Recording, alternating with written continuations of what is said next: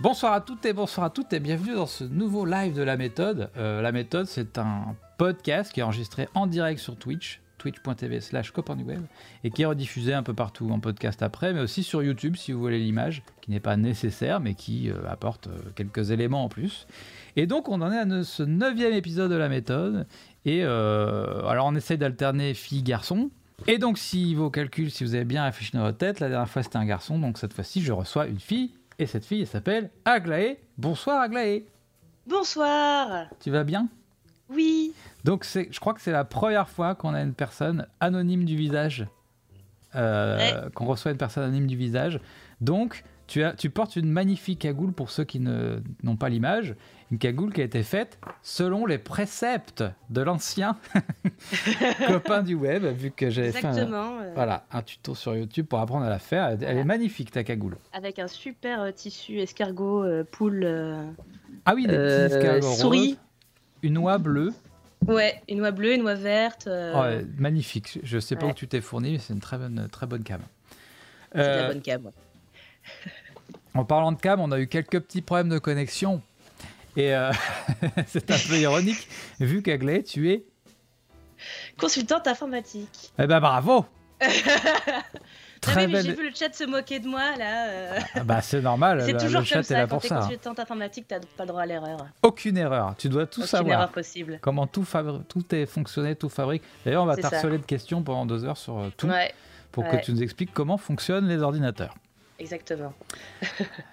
Non, plus concrètement, on va plutôt s'intéresser à ton métier, donc plutôt savoir euh, comment fonctionne ton métier et quelles sont les techniques qu'il y a besoin de savoir, d'apprendre, de connaître quand on fait euh, ton métier de consultante en informatique. Mais d'abord, on va commencer par te demander en gros ce que c'est ton métier.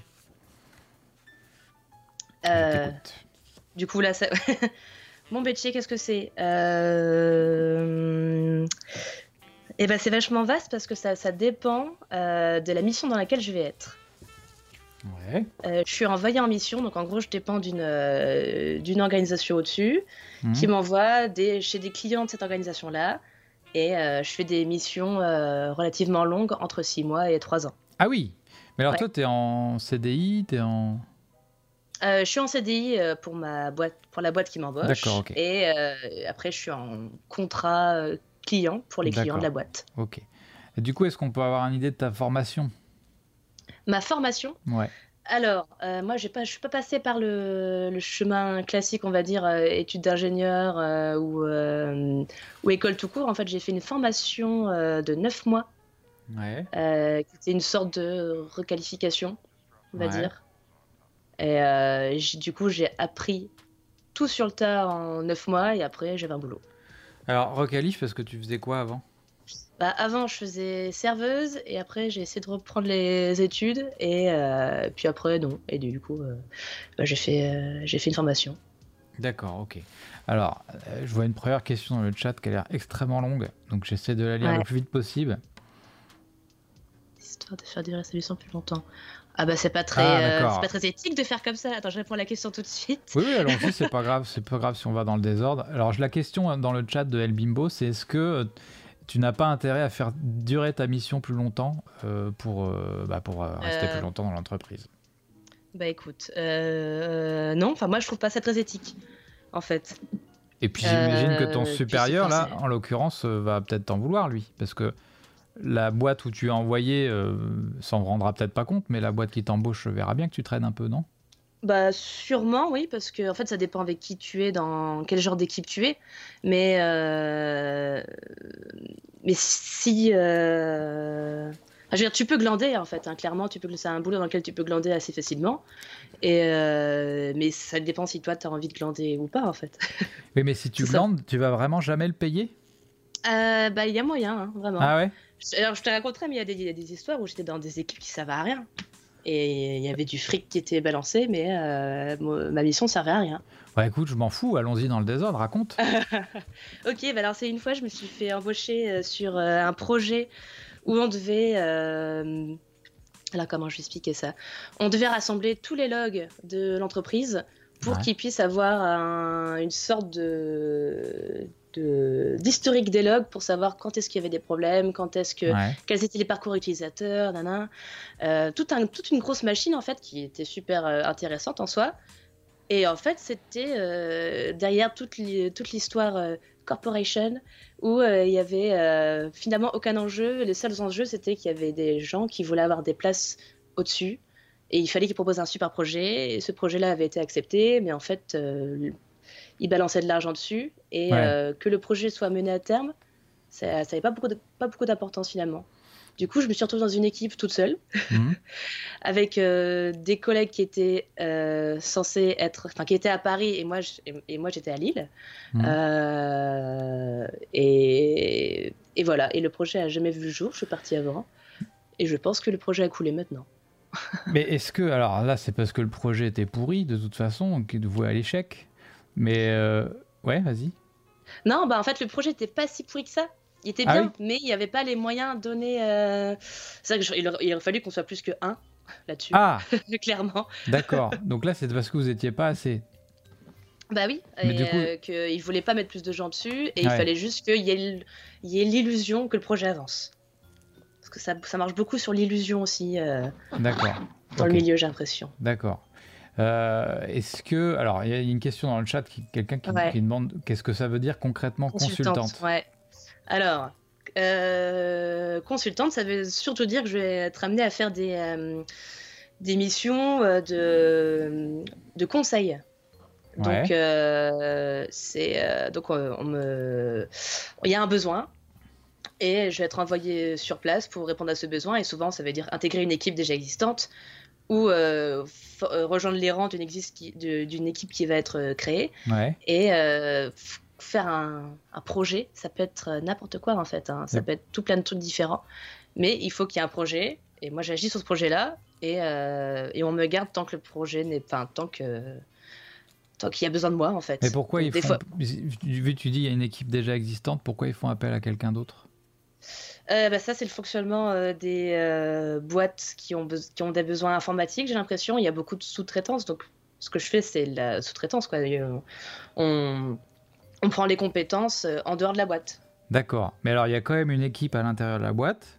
Oui, qui sont souvent composées de consultants aussi, d'ailleurs. Ah Et oui, en fait, l'entreprise A, elle va appeler les consultants A, consultant B, consultant C, et ah. elle, va elle va former une équipe comme ça. Des fois, il y a des internes, mais euh, souvent, il y a plus d'externes que d'internes. Mais quel est leur intérêt C'est financier? À mon avis, c'est financier, ouais. Ça permet de prendre des gens que 6 mois au lieu de, se taper ouais, des voilà. Ouais, par exemple. Est-ce que... Mais euh, des fois, il y a, des, vraiment des missions longues, hein, des missions de 3 ans. Ouais. Et, euh, et c'est pas très clair encore c'est quoi leur avantage, mais j'imagine que c'est un intérêt financier, oui. D'accord. Mais est-ce que aussi les boîtes n'ont pas forcément de besoin d'un pôle informatique à longue durée?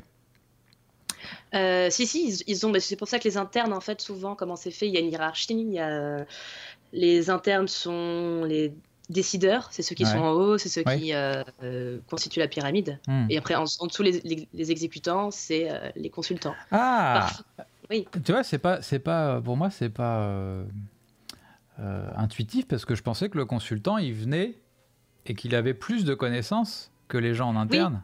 Mais des fois, oui et des fois non. Alors après, c'est que le terme, il, est un peu. Euh, il fait très expert technique. Ouais. Donc ça, ça, ça, donne un peu cette illusion-là. Ouais. Mais alors, des fois, il se peut que tu n'aies pas autant de connaissances que euh, tes collègues qui sont euh, déjà là depuis longtemps, tu vois, enfin, sur, le, sur la mission. Mhm. et puis, des fois, il y a des consultants aussi, ça arrive, où ils ont des pouvoirs de décision. Ok, d'accord. Parce qu'ils sont appelés, par exemple, en tant qu'architectes. Donc là, des, des architectes informatiques. D'accord, ok. Oui, ils vont décider de l'architecture euh, de, tout du parc informatique, enfin du parc du, euh, de l'application ou euh, de plusieurs applications en même temps. Ok, d'accord.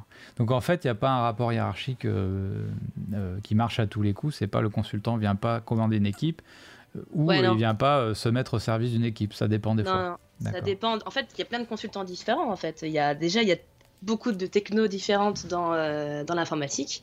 Et après, il y a des boulots différents. Là, j'ai vu dans le chat, il y a quelqu'un qui m'a demandé si j'étais agile. Et euh, l'agilité, en vrai, c'est une, une technique d'organisation.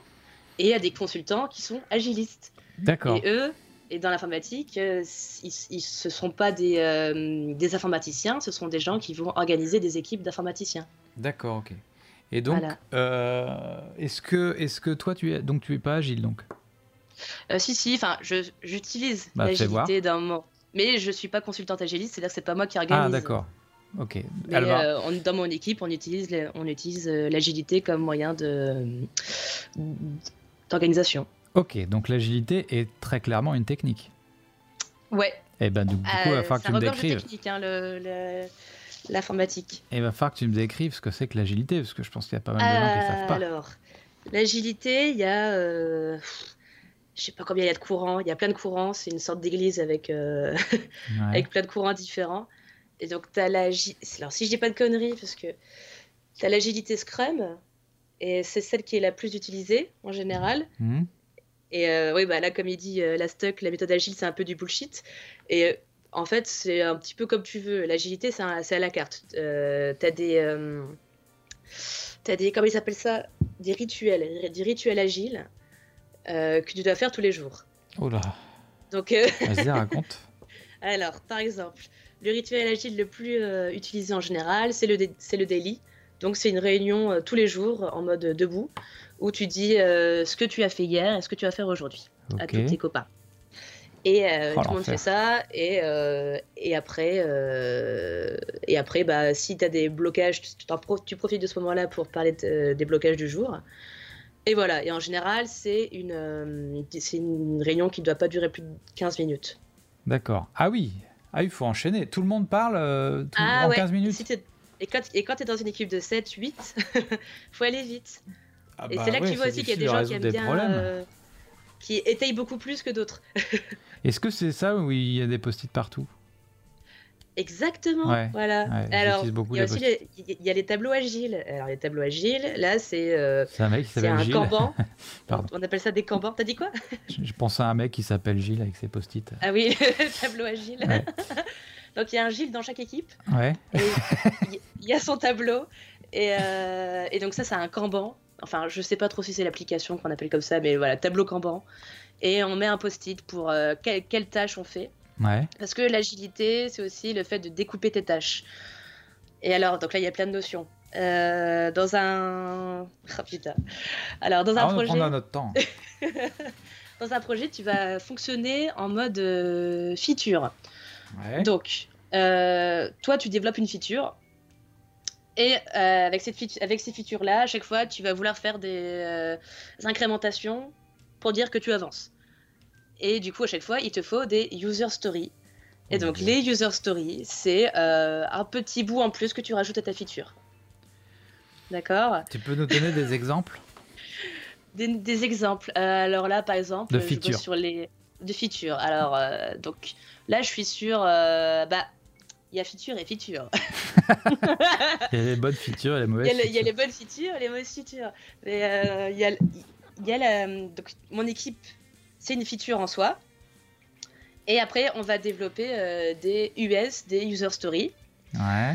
Et par exemple, moi, ma feature, c'est les caisses automatiques. Euh, je vais faire un, euh, une, user story qui dit que là, on va gérer euh, les messages qui s'affichent sur la caisse automatique. Ouais. Et une autre user story, c'est on va gérer que la touchette, elle fait bien bip quand il faut faire bip, ouais. etc. Et on découpe les tâches comme ça et on met toutes ces tâches-là sur des petits post-it. Ouais. Et le tableau Kanban est séparé en plusieurs étapes, genre to do, in progress, done.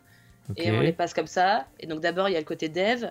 Après, il y a le côté QA qui est euh, Quality euh, Analyst. Donc, souvent, ce sont des testeurs, c'est ceux qui testent les trucs, qui testent les features et les user stories. Et après, ça passe sur euh, le truc PO, et là, c'est c'est Product Owner. D'accord, ok. Et en fait, il y a tellement de noms différents.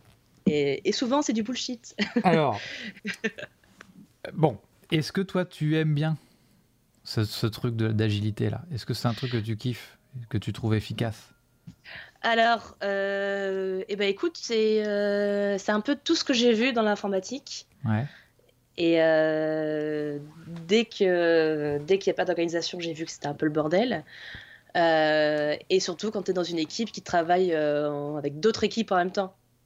Il il faut que tu t'organises. Tu es obligé d'avoir une méthode d'organisation. D'accord. Donc l'agilité, ça marche bien, mais j'avoue que j'ai pas essayé beaucoup, beaucoup d'autres choses.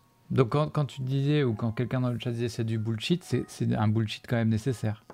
Oui, non, c'est un bullshit nécessaire, mais c'est parce qu'en fait, on englobe tout ça de plein de mots. Euh, il y a plein de mots différents, il y a, y a plein de rôles différents. Il y a par exemple le Scrum Master, donc c'est lui qui va organiser tous ces. c'est le maître du Scrum, tu vois. Il a un boss final dans un jeu vidéo, le Scrum Master. Ouais, c'est ça.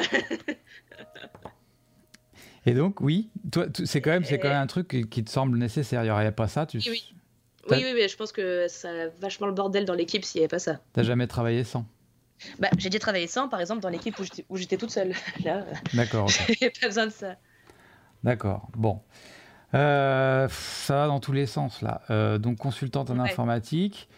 Tu travailles actuellement sur quoi, par exemple? Tu peux le dire? Donc là, ouais, je peux le dire. Bah, en fait, euh, je travaillais sur les caisses automatiques. Là, vraiment, c'était l'exemple concret, c'était le... le mien actuellement. Euh, donc les, euh, donc les euh, caisses où il n'y a pas besoin de caissier, derrière, caissier ou caissière derrière. Ouais. et voilà, enfin je... Et toi, ton boulot, ça consiste en quoi du coup C'est de faire du code? Ouais, c'est ça. Et, et, donc du coup, en ce moment, je travaille avec Java. Ouais ça, c'est euh, un des langages techno que je connais. Parce que tout à l'heure, il y a quelqu'un qui me demandait quel techno tu utilises. Ouais, j'ai noté ça. Et, ça, ça va dépendre euh, du projet. Donc là, pour mon projet, j'utilise Java. On utilise des bases de données euh, qui sont en Couchbase. Ouais. Il y, a, y, a la, y a quelques, quelques de mes collègues développeurs qui utilisent Greylog pour leur log. Il y a, y a d'autres trucs. F pour Java. Non, mais c'est bien Java, hein, ça va. ça veut dire quoi F pour Java? C'est-à-dire euh, pay respect for Java. Ah, d'accord. En gros, en gros, pas de chance. Donc là, je pense qu'il y a plein de gens dans le chat qui savent de quoi on parle, des codes et tout ça, et ils sont tous en train de se foutre la gueule. Sur la gueule, c'est un pugilat dans le. Et c'est ça, c'est trop marrant parce que là, on va parler, on va parler. Si je parle de JavaScript, je pense que ton chat euh, explose. Bah oui, non mais je pense que c'est un truc d'initié chez les devs. Et du coup, ils se foutent tous sur la gueule dès qu'ils peuvent. C'est ça. C'est un truc. Euh, il y a des. Il y a des private jokes et il y a aussi une ambiance de c'est moi qui sais mieux que toi. Hein. Voilà. Bon, du coup, on va essayer de pas trop s'approcher de ça parce qu'il y a plein de gens qui écoutent qui ne savent pas de quoi on parle.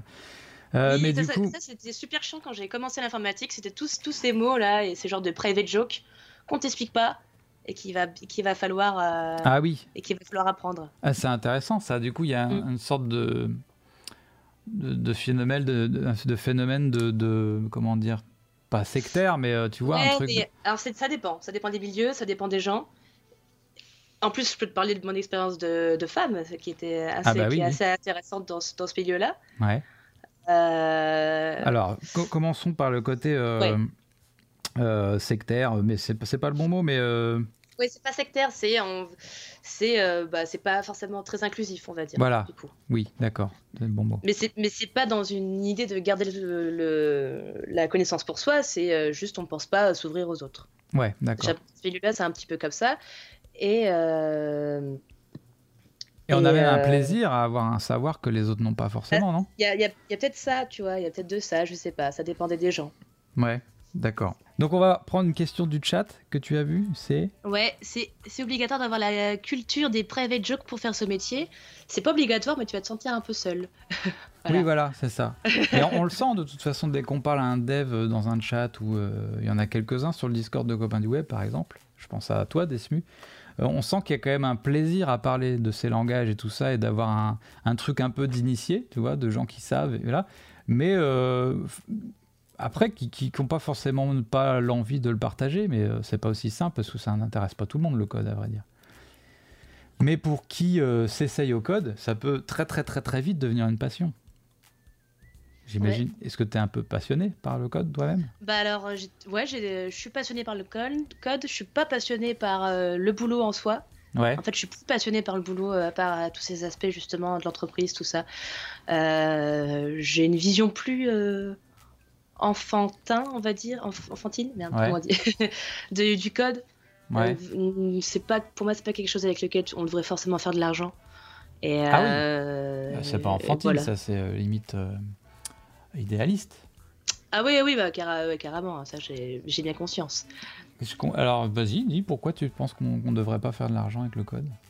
Bon, parce qu'on peut faire des choses bien, mais, euh, mais aussi, par exemple, bah là, pour le coup, les caisses automatiques, euh, c'est pas un truc super sympa. Hein. À la fin, la, la, vision euh, du truc, c'est qu'il n'y ait plus de, qu'il ait plus de caissiers caissières dans ces magasins-là. Ah, d'accord, ok. Oui, d'accord. c'est l'automatisation qui peut être bien, l'automatisation en plus, mais là, c'est juste pour gagner plus de fric. D'accord. Voilà. Donc là, c'est une dimension plus politique. Ouais, ouais. Mais tous, tous se dirigent vers, vers, là, tu vois. Bah, euh, après, tu auras les hein, magasins un petit peu en mode euh, Amazon euh, où tu payes pas, tu sais, où tu prends juste ton produit, tu t'en vas. Et en gros, tu seras scanné quand tu sortiras. L'idée, c'est ça, quoi. Bah, Puis là, on voit l'arrivée des, des, reconnaissances faciales, enfin, c'est n'importe quoi. Hein. de toute façon, tu, la plupart du temps, on vient de chercher pour que l'entreprise gagne plus d'argent. Donc, c'est rarement pour des raisons humanistes. Donc, bah, c'est ça. Donc, c'est ça. Pour ça je te dis, j'ai mis le code, mais j'aime plus trop mon boulot dans l'entreprise. Ouais, ouais, ok. Bon, et du coup, euh, moi je pense. Euh, bon, j'ai noté un truc, on reviendra après, parce que tu avais parlé du fait d'être une femme aussi. Donc il faut, faut quand même qu'on n'oublie pas ça. Euh, est-ce que tu peux nous raconter du coup? Ouais, bah ouais, j'ai des exemples. En fait, il y a plein de fois où on m'a pris pour une grosse nulos. Ah bah par défaut. Voilà. Ok. Mais vraiment par défaut. par exemple, il y a un truc sympa qui se passe, c'est le, les meet-up où tu vas rejoindre des gens euh, pour apprendre dans un lieu comme ça. Euh, genre, euh, souvent, c'est des lieux privatisés et c'est gratuit en général. Enfin, c'était gratuit, ça a changé récemment. Mais tu vas rejoindre un groupe meet-up par rapport à un sujet informatique et tu vas, tu vas, tu vas faire des choses ensemble.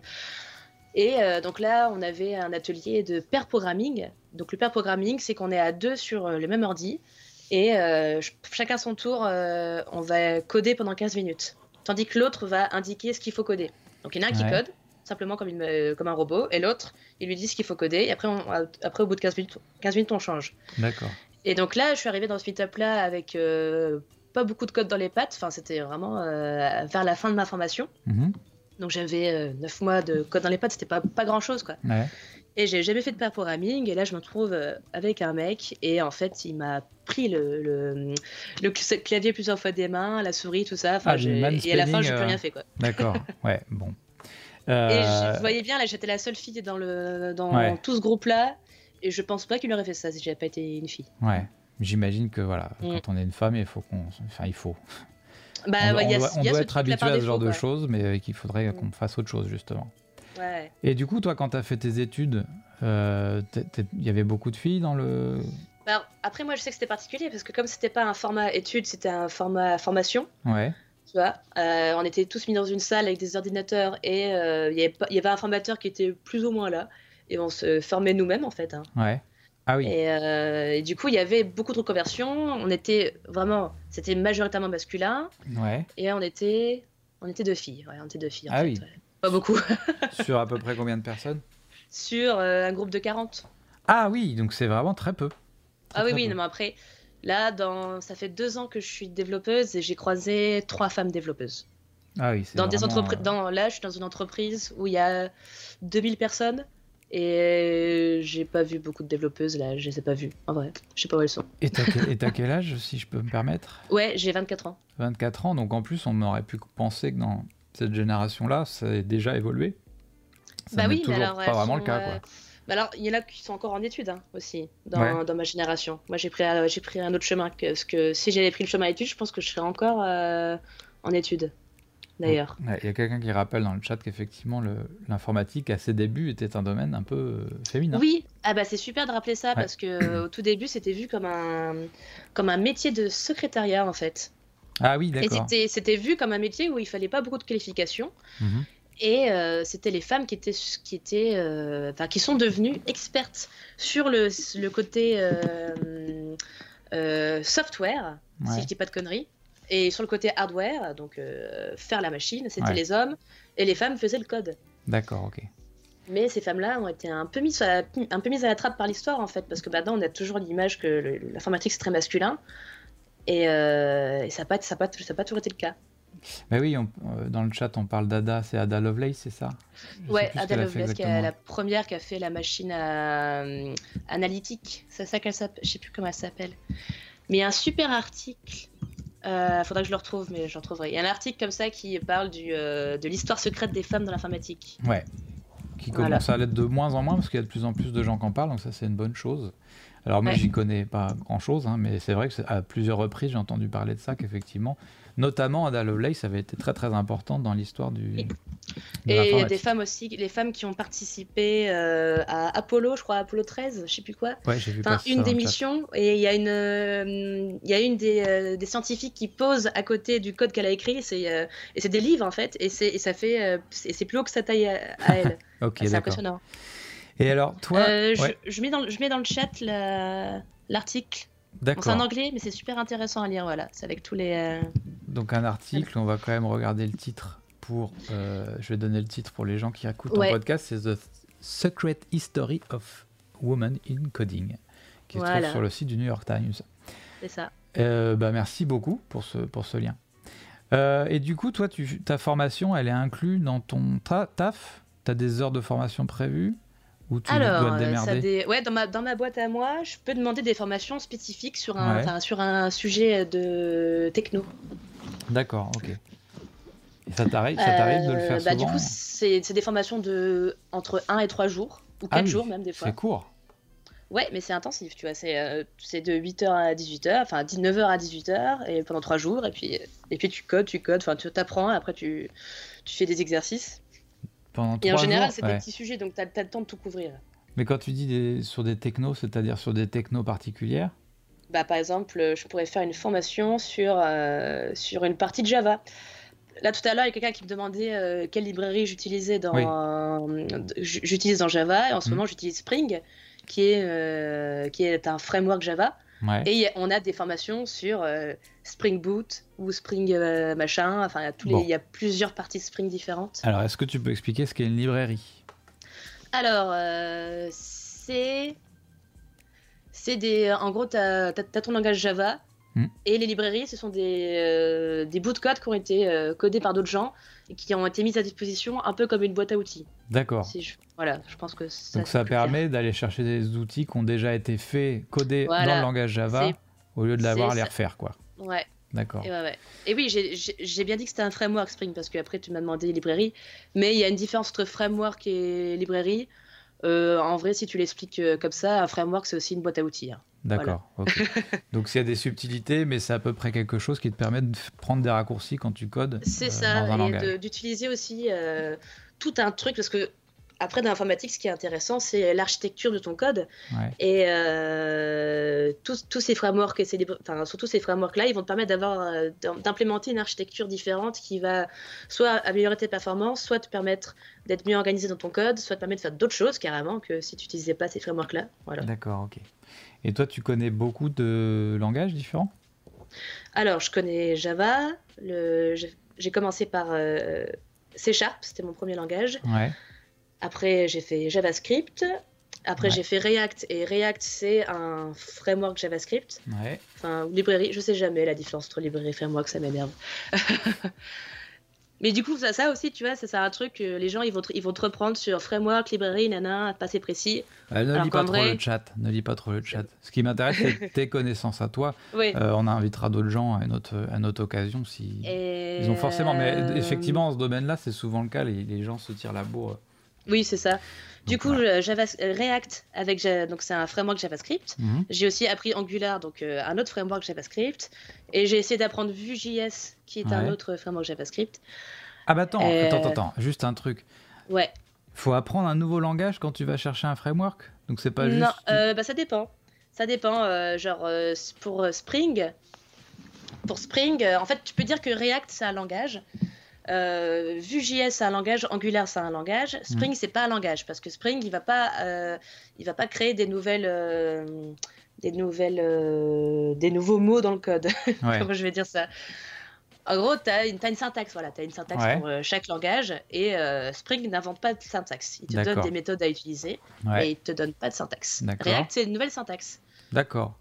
Et ça, est-ce que tu sais comment ça marche? Parce que alors ça, j'ai pas, pas appris. Je sais que par exemple, tu vois, euh, quand tu fais des études euh, ingé informatique, hmm. apprends, il me semble que tu apprends à créer un nouveau langage. Mais ça, j'ai pas appris, donc je pourrais pas te dire. Un nouveau langage tout neuf ou un nouveau frameworks? Un nouveau langage tout neuf. Avec, des nouveaux, tout avec des nouveaux mots, quoi. Avec des mots, tu pourrais le faire en français, quoi. Mais comment ça se fait qu'on peut, dans un langage, inventer des nouveaux mots? Comment quelqu'un peut arriver avec un framework avec des nouveaux trucs qui n'existaient pas dans le Java, par exemple? Tu sais ça? Bah, si, si, il va utiliser des trucs qui existent, mais en gros, euh, l'idée, c'est qu'on va, euh, il va, il va créer des bouts de code. Et toi, tu vas appeler ces bouts de code-là avec Ah oui. juste un nom, avec un- le, le nom d'une méthode. D'accord, ok. Donc c'est des raccourcis, effectivement. Voilà. Ok. Et toi, du coup, t'as- tu disais que tu as des petites formations de deux jours sur des technologies particulières, mais si tu voulais apprendre, je sais pas, je connais pas trop les langages qui existent, mais du C++ ou du machin, faut que tu te démerdes dans ton coin? Alors, pour apprendre des nouveaux langages, ouais, tu peux, mais, mais, euh, mais il faut savoir aussi qu'il y a une des ressources énormes sur Internet. Et moi, j'ai tout appris sur Internet, en fait. hein. Oui, mais c'est pas sur tes heures de travail, t'es pas payé pour Non, ça. non, il y a pas. euh, soit, soit je demande une formation spécifique, Ouais. soit j'apprends sur mon temps libre. Ouais, voilà. Et est- est-ce que, vu que euh, il y a pas mal de devs qui sont passionnés par leur métier, ton employeur a pas tendance à se reposer sur le fait que tu vas le faire de toi-même, une bonne partie de la formation? Ouais, euh, l'employeur se repose pas vraiment dessus, mais c'est que c'est un, c'est quelque chose qui est par défaut admis que tu es passionné et que tu codes chez toi le soir. Ouais, ok. Voilà. Et ça, c'est pas un- le cas de tout le monde, et ça, c'est un truc pas beaucoup de aussi euh, métiers, du hein, milieu. euh, C'est comme, enfin, c'est c'est assez lié aux carrières d'artistes finalement. Où un Ah artiste ouais n'est pas payé sur, euh, sur tout ce qu'il fait, toutes les, tous les travaux de, enfin, toutes les lectures qu'il fait, toutes les recherches, tous les, Ouais, bah c'est ça. tout ouais. ce qu'il Mm. euh, consomme culturellement pour se nourrir, pour son travail, ne, Mm. ne compte pas. Il n'y a pas euh, énormément de métiers où ça paraît normal que tu continues à bosser chez toi le soir. Mhm, c'est vrai. Donc toi, donc tu, quand tu rentres chez toi le soir, tu continues à coder? Non. Ah bon, alors, qu'est-ce qui se passe? Pourquoi? Bah non, parce que euh, quand je le fais, je le fais au boulot. Ouais. En fait, euh, sur le boulot, je me, dé- je me dégage du temps où euh, je fais de la veille informatique. Ouais. Donc, où je vais aller voir les trucs sur les sites, etc. pour essayer de rester à jour. ouais. Et, et Ça, puis, tu le fais au boulot, tu dis. Comment? Ça, tu le fais quand tu es au boulot. Ouais, ouais. Y compris quand tu es dans une entreprise qui, qui t'a appelé. Ouais, D'accord. bah ouais. Parce Donc que ça, fait partie ça fait du partie de mon boulot, tu vois. Ok. Et, euh, et en vrai, ils peuvent pas dire, ils peuvent pas dire grand chose parce que c'est quelque chose qui va aussi me servir à faire un meilleur boulot derrière. Donc, euh, D'accord. Oui, ben, bien sûr, oui. ouais, ouais. Mais donc, ça fait Et- quand même partie du boulot, cette veille et puis ce. Bah, c'est ça, ça fait partie du boulot. Il y, a- y des gens qui le font le soir, des gens qui le font, euh, en, de- enfin, en tout cas en dehors des horaires des boulots. Moi, je le fais pendant. Il y a plein de mes collègues qui le font pendant, qui se prennent euh, 30 minutes au début quand ils arrivent à 9h, jusqu'à Ouais. 9h30, ils font de la veille, et voilà. Peut-être une des particularités de ce métier aussi, c'est que tu travailles avec un outil qui évolue beaucoup tous les jours. Enfin, ou alors je me trompe, hein, mais j'ai l'impression que qu'il faut être en veille tout le temps et en formation permanente, ce qui n'est pas le cas de une très grande partie des métiers. Oui, oui, oui. Bah, c'est vrai que si tu, j'imaginais, enfin, j'imagine pas si tu lâchais le truc pendant un an, bah, ce serait déjà, enfin, ce serait bien différent, quoi. Ouais. Tu reviendrais. Euh, Il y a quelqu'un dans le chat qui demande si tu as, toi, des, des, des sites pour faire cette veille. Alors, euh, moi, je suis abonnée à des newsletters. Ouais, Genre, euh, putain, faut que je me souvienne. Euh, en fait, c'est des newsletters par rapport au langage. Ouais, Donc, je suis à la- au langage euh, Kotlin. Je suis abonnée à un truc de Java et je sais plus le nom, faudrait que je regarde mes mails. je vais regarder mes mails en même temps. donc tu veux dire que Et- c'est la newsletter officielle de, des gens qui... Ah, c'est pas forcément officiel, des fois c'est. euh, ouais, je vais me connecter. Euh, C'est pas forcément des trucs officiels, et des fois ça l'est. Genre le, la- le truc Kotlin, c'est euh, le- off- officiellement le truc donné par Kotlin. il- il- c'est un sorte d'agrégateur d'articles intéressants par rapport au, par rapport au langage. D'accord, Voilà. ok. Alors, il y a aussi ce gars qui s'appelle Yegor, Yegor Bugayenko. Alors, Le pire nom impossible à... Donc il faut... Voilà, être- je vais le mettre là. Donc lui, euh, il est intéressant, il envoie, des, il envoie des newsletters et euh, il a des visions intéressantes sur l'informatique. D'accord.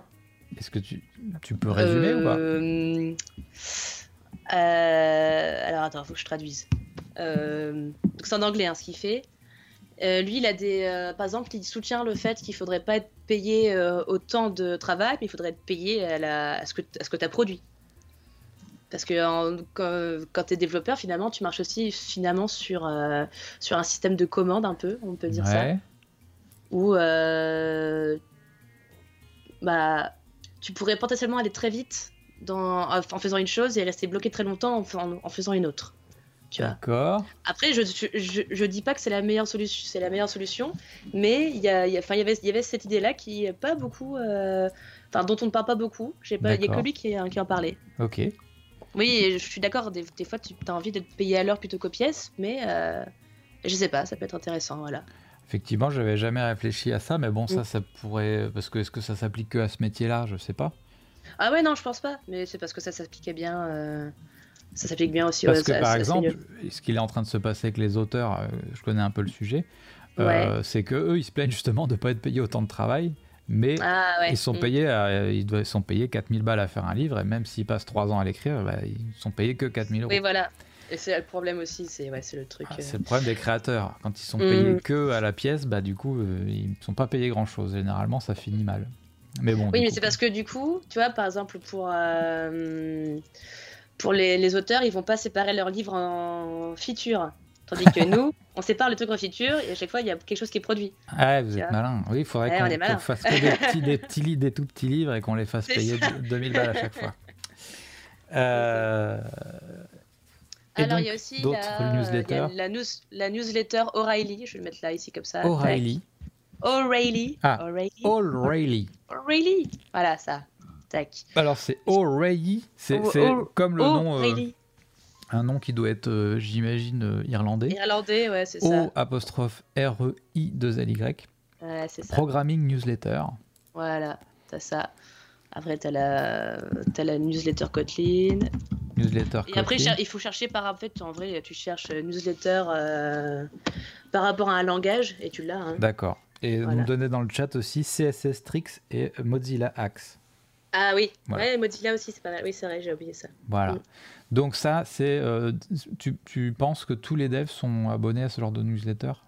Bah, il y en a qui utilisent des newsletters, il y en a qui vont directement sur des trucs genre euh, HackerNoon, des trucs comme ça en fait. Euh, ou alors j'imagine qu'il y, y, en a qui ont encore des flux RSS. Ou bah oui, les devs, ils ont forcément le truc le plus, le plus rose possible, brut.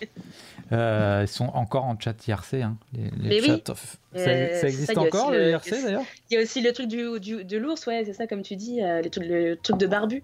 Oui, voilà. Ça existe encore le chat IRC euh, Ouais, les chats IRC, c'est encore utilisé. Oh oui. Mais on m'a dit tout à l'heure, un dev m'a dit tout à l'heure que Discord était un truc basé sur IRC, je crois. Ah bah ça m'étonne pas, ouais, du coup. Ouais, c'est pour ça que ça marchait pas tout à l'heure, peut-être, je sais pas. non, ça marchait pas tout à l'heure parce que j'étais euh, sur Windows et qu'il me faisait de la merde. Le chat et en fait, euh, d'habitude, j'utilise Linux et, euh, et, là, et là avec la GoPro, ça me paraissait mieux d'utiliser Windows. Je crois que sur Linux, il a du mal. Bon, voilà. D'accord, donc là, tu utilises Linux dans ta vie de tous les jours, tu préfères Ouais, ah ouais, carrément. Est-ce que tu as une philosophie open source Ouais, plutôt. Raconte-nous. Bah alors. Qu'est-ce que c'est l'open source déjà pour ceux qui ne savent pas Déjà, ce que c'est l'open source, c'est que euh, tu, euh, c'est un projet où le code est accessible à tous et modifiable par tous, mais avec certaines limites quand même. C'est-à-dire qu'en général, tu as un, un, administrateur du repository. Donc le repository, c'est là où tu mets ton code. Et lui, il va décider euh, quel bout de code on prend, quel, enfin quel bout de code on prend. Et ce qui est, ce qui est intéressant, c'est que tu mutualises les, tu mutualises les connaissances euh, en faisant comme ça. Et euh, si tu as des bugs, ça potentiellement euh, peut être résolu beaucoup plus rapidement. Ok. Et tu peux développer des trucs beaucoup plus rapidement aussi. Les gens ont des idées, ils balancent tout ça. Ça peut faire des, des super, super beaux projets. Ok. Par exemple, le logiciel que j'utilise pour streamer, moi, s'appelle ah oui, c'est open source. OBS. C'est mm. Open Broadcaster Software, qui est un logiciel open source donc là, en l'occurrence, j'utilise, je sais pas comment on appelle ça, une instance du logiciel qui a été, euh, euh, on va dire, améliorée par un autre site. Donc moi, j'utilise OBS Live, mais il existe OBS Streamlabs. il y a pas mal de sites qui sont venus, euh, enfin de, services qui sont venus améliorer le logiciel, parce que comme il est open source, n'importe qui peut l'utiliser. donc chacun en fait sa petite version. Mais à condition de ne pas en faire d'argent, je crois. Oui, c'est ça, exactement. Faut pas on ne peut pas revendre quelque chose qui est open source. Ben non, parce qu'en gros, tu t'accapares le travail d'autres gens. Et non seulement on peut pas le revendre, on, a, on est obligé de rendre le code euh, aussi euh, public, public que, que le, le, code du logiciel de base. Voilà. Oui, oui. Je crois que c'est à peu près ça. Et donc, il y a pas mal de devs qui ont euh, cette philosophie. Enfin, est-ce que, est que tous les devs sont pas dans cette philosophie-là? Il y a des devs qui sont très de droite. Oui, j'imagine. Il y a des devs de droite, mais il y a des devs aussi qui sont de droite et qui sont open source, en fait, tu vois. Ah mais oui. alors, Ah ça oui, dépend d'accord. où tu es. Je sais, dans ma boîte. libertariens, peut-être. grosse- Qu'est-ce qu'il y a? Ils sont libertariens, du coup. Ouais, c'est ça, exactement. Il y a des, il y a- dans ma boîte, par exemple, il y a une culture de l'open source où on, euh, ils aiment bien, euh, ils aiment bien pousser ce truc-là. Et euh, par exemple, on organise une journée où on va tous faire de l'open source et on se réunit pour euh, coder sur un, on prend un projet et puis euh, on code dessus, on, ré- on résout des bugs, etc. D'accord. Alors, juste un petit aparté. Euh, Mick Deville dans le chat euh, nous dit qu'on peut quand même vendre la partie qu'on rajoute en plus.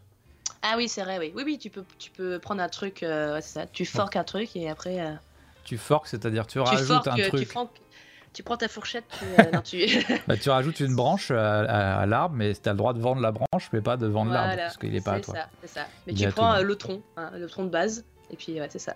Alors, on me dit, Desmu dans le chat dit qu'il y a des licences open source qui autorisent l'utilisation commerciale tout de même. Donc là, c'est tous les, des- euh, toutes les licences dites libres. Il y en a plusieurs familles. Il y en a des plus, enfin, c'est pas toujours euh, aussi simple que ça. Tout n'est pas libre. Je sais pas si c'est lié au Creative Commons et tout ça. Ouais, je sais pas trop. En vrai, euh, il y a beaucoup d'aspects qui me sont inconnus parce Ouais. que je sais, par exemple, pour Microsoft et Google, je sais qu'il y a aussi des, des, des, en- enfin, il y a des, il y a, comment on dit ça Enfin, il y, a des techniques qu'ils ont faites euh, qui étaient pas très, pas, pas très éthiques pour, Ouais. euh, pour s'approprier du code source. Ouais. Bah, en plus, quand, comme il est souvent question de, de pognon derrière, je pense que de toute façon, il n'y a pas de règle, que tout, tout existe. Entre le très très très libre et le très très très payant, Euh, à mon avis, il y a tout ce que vous voulez. hein. Mais normalement, Mm. open source, à la base, ça part d'une bonne idée, euh, d'une bonne philosophie. Et donc, il y a pas mal de devs qui ont cette philosophie-là, j'imagine. Et euh, ce qui est intéressant, alors moi je parle de mon point de vue d'utilisateur du logiciel open source, c'est que comme c'est libre, comme c'est très accessible, comme généralement les, codeurs sont accessibles aussi, euh, parce qu'ils demandent des bêta-tests, etc. En fait, il y a une énorme communauté sur le web autour des logiciels open source. Et c'est ça aussi qui est agréable, c'est que quand on a un problème, il est plus facile de le résoudre parce qu'il y a plein de gens qui peuvent déjà regarder euh, Ouais. à l'intérieur du programme, ce qui n'est pas le cas avec un programme qui n'est pas Mm. open source. Et ça, c'est euh, commun à toute l'informatique. Si tu as un problème, en général, quelqu'un a déjà eu le problème avant toi. Ouais. Et euh, tu vas trouver facilement ta réponse sur Internet. Voilà. Bah, oui, bah, d'accord. Et, et donc, ouais, moi, enfin, donc, en, en tant qu'utilisateur d'un logiciel open source, je trouve ça bien plus simple d'aller. Parce que euh, si j'ai un problème technique avec un logiciel Adobe, bah. Bah voilà, tant pis, il faut que j'attende une mise à jour éventuelle Ouais. et Mm. que je demande poliment euh, sur un forum euh, s'ils peuvent changer le truc. Tandis que euh, avec un logiciel open source et une communauté très forte derrière, ça va un petit peu plus vite. Mm. Après, j'avoue, ça dépend des projets. Des projets où j'ai été leur poster des, des, des bugs et en fait, bon, rien à foutre. Genre, vas-y, raconte. Ah bah c'était un, un lecteur de MP3 sur Android euh, Ok. qui était vachement bien, mais euh, en fait, euh, c'est pas, c'est plus trop maintenu, j'ai l'impression. Voilà. Ok, d'accord. Bon alors, dans le chat, est-ce que vous avez des questions encore? Moi, je regarde ce que j'avais noté. Euh, les sites de veille, on a vu? Est-ce que tu fais des comptes rendus? On m'a demandé. Des comptes rendus, des Mm. conférences? Bah, une fois que tu as terminé ton, ta, ta, ta mission, Ouais. est-ce que tu dois faire un compte rendu? Rédiger Bah, un en, gé- document en général, il y a une, euh, il y a l'entretien à la fin de la, à la fin de la mission, mais des comptes rendus, euh, moi, j'en ai jamais fait. Mais je n'ai jamais été embauchée en tant qu'architecte ou des trucs comme ça. J'ai toujours été embauchée en tant que développeuse. D'accord. Donc, donc toi, tu n'as pas à faire... ouais. Mon compte rendu se fait au fur et à mesure, en fait. Ok. J'avais aussi des gens qui me demandaient le, le- ton rayonnement géographique. Tu peux aller jusqu'à où? Loin de chez toi ou... Euh, non, bah moi, je préfère rester dans, dans ma région. Ouais. Mais euh, c'est vrai que du coup, ça, ça m'arrivait de prendre une, euh, une mission qui était moitié là où j'habite et moitié à Paris. D'accord. Et du et coup, du ça, coup, il y avait des trucs que je devais faire en télétravail, etc. D'accord, oui, donc il y a aussi pas mal d'emplois du télétravail dans ton boulot? Ouais, mais euh, par exemple, dans ma boîte, personne fait, personne va prendre de mission en dehors de notre, euh, de notre région, tu vois. D'accord. Tout le monde ok. va, euh, ce qu'il faut au moins rencontrer le client, faut, euh, faut être là quelques jours par semaine, quoi. Faut Ouais, ok. Est-ce que c'est un métier où il y a beaucoup d'offres et beaucoup de demandes Ouais, bah, euh, comme je disais au début, il y a beaucoup, de- il y a beaucoup de.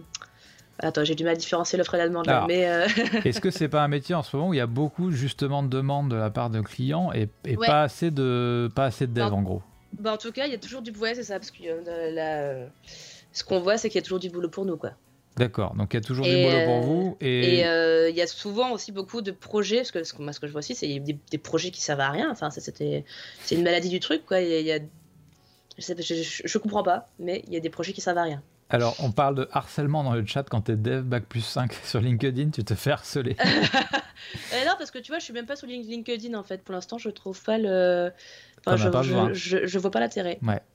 Mais euh, je pense que c'était qu'un exemple, mais. Euh, ouais. Mais effectivement, euh, c'est un des rares métiers dans, dans mes amis proches qui sont dev, c'est un des rares métiers où les mecs quittent leur boulot pour un autre boulot ou renégocient leur salaire avant d'entrer. Ouais, euh. ah, laisse tomber, tu peux demander des trucs, des trucs assez, assez balèzes en salaire. Ouais. Parce que, en fait, effectivement, tout le monde te court après. Hein. Ouais. C'est quand même, à notre époque, un truc assez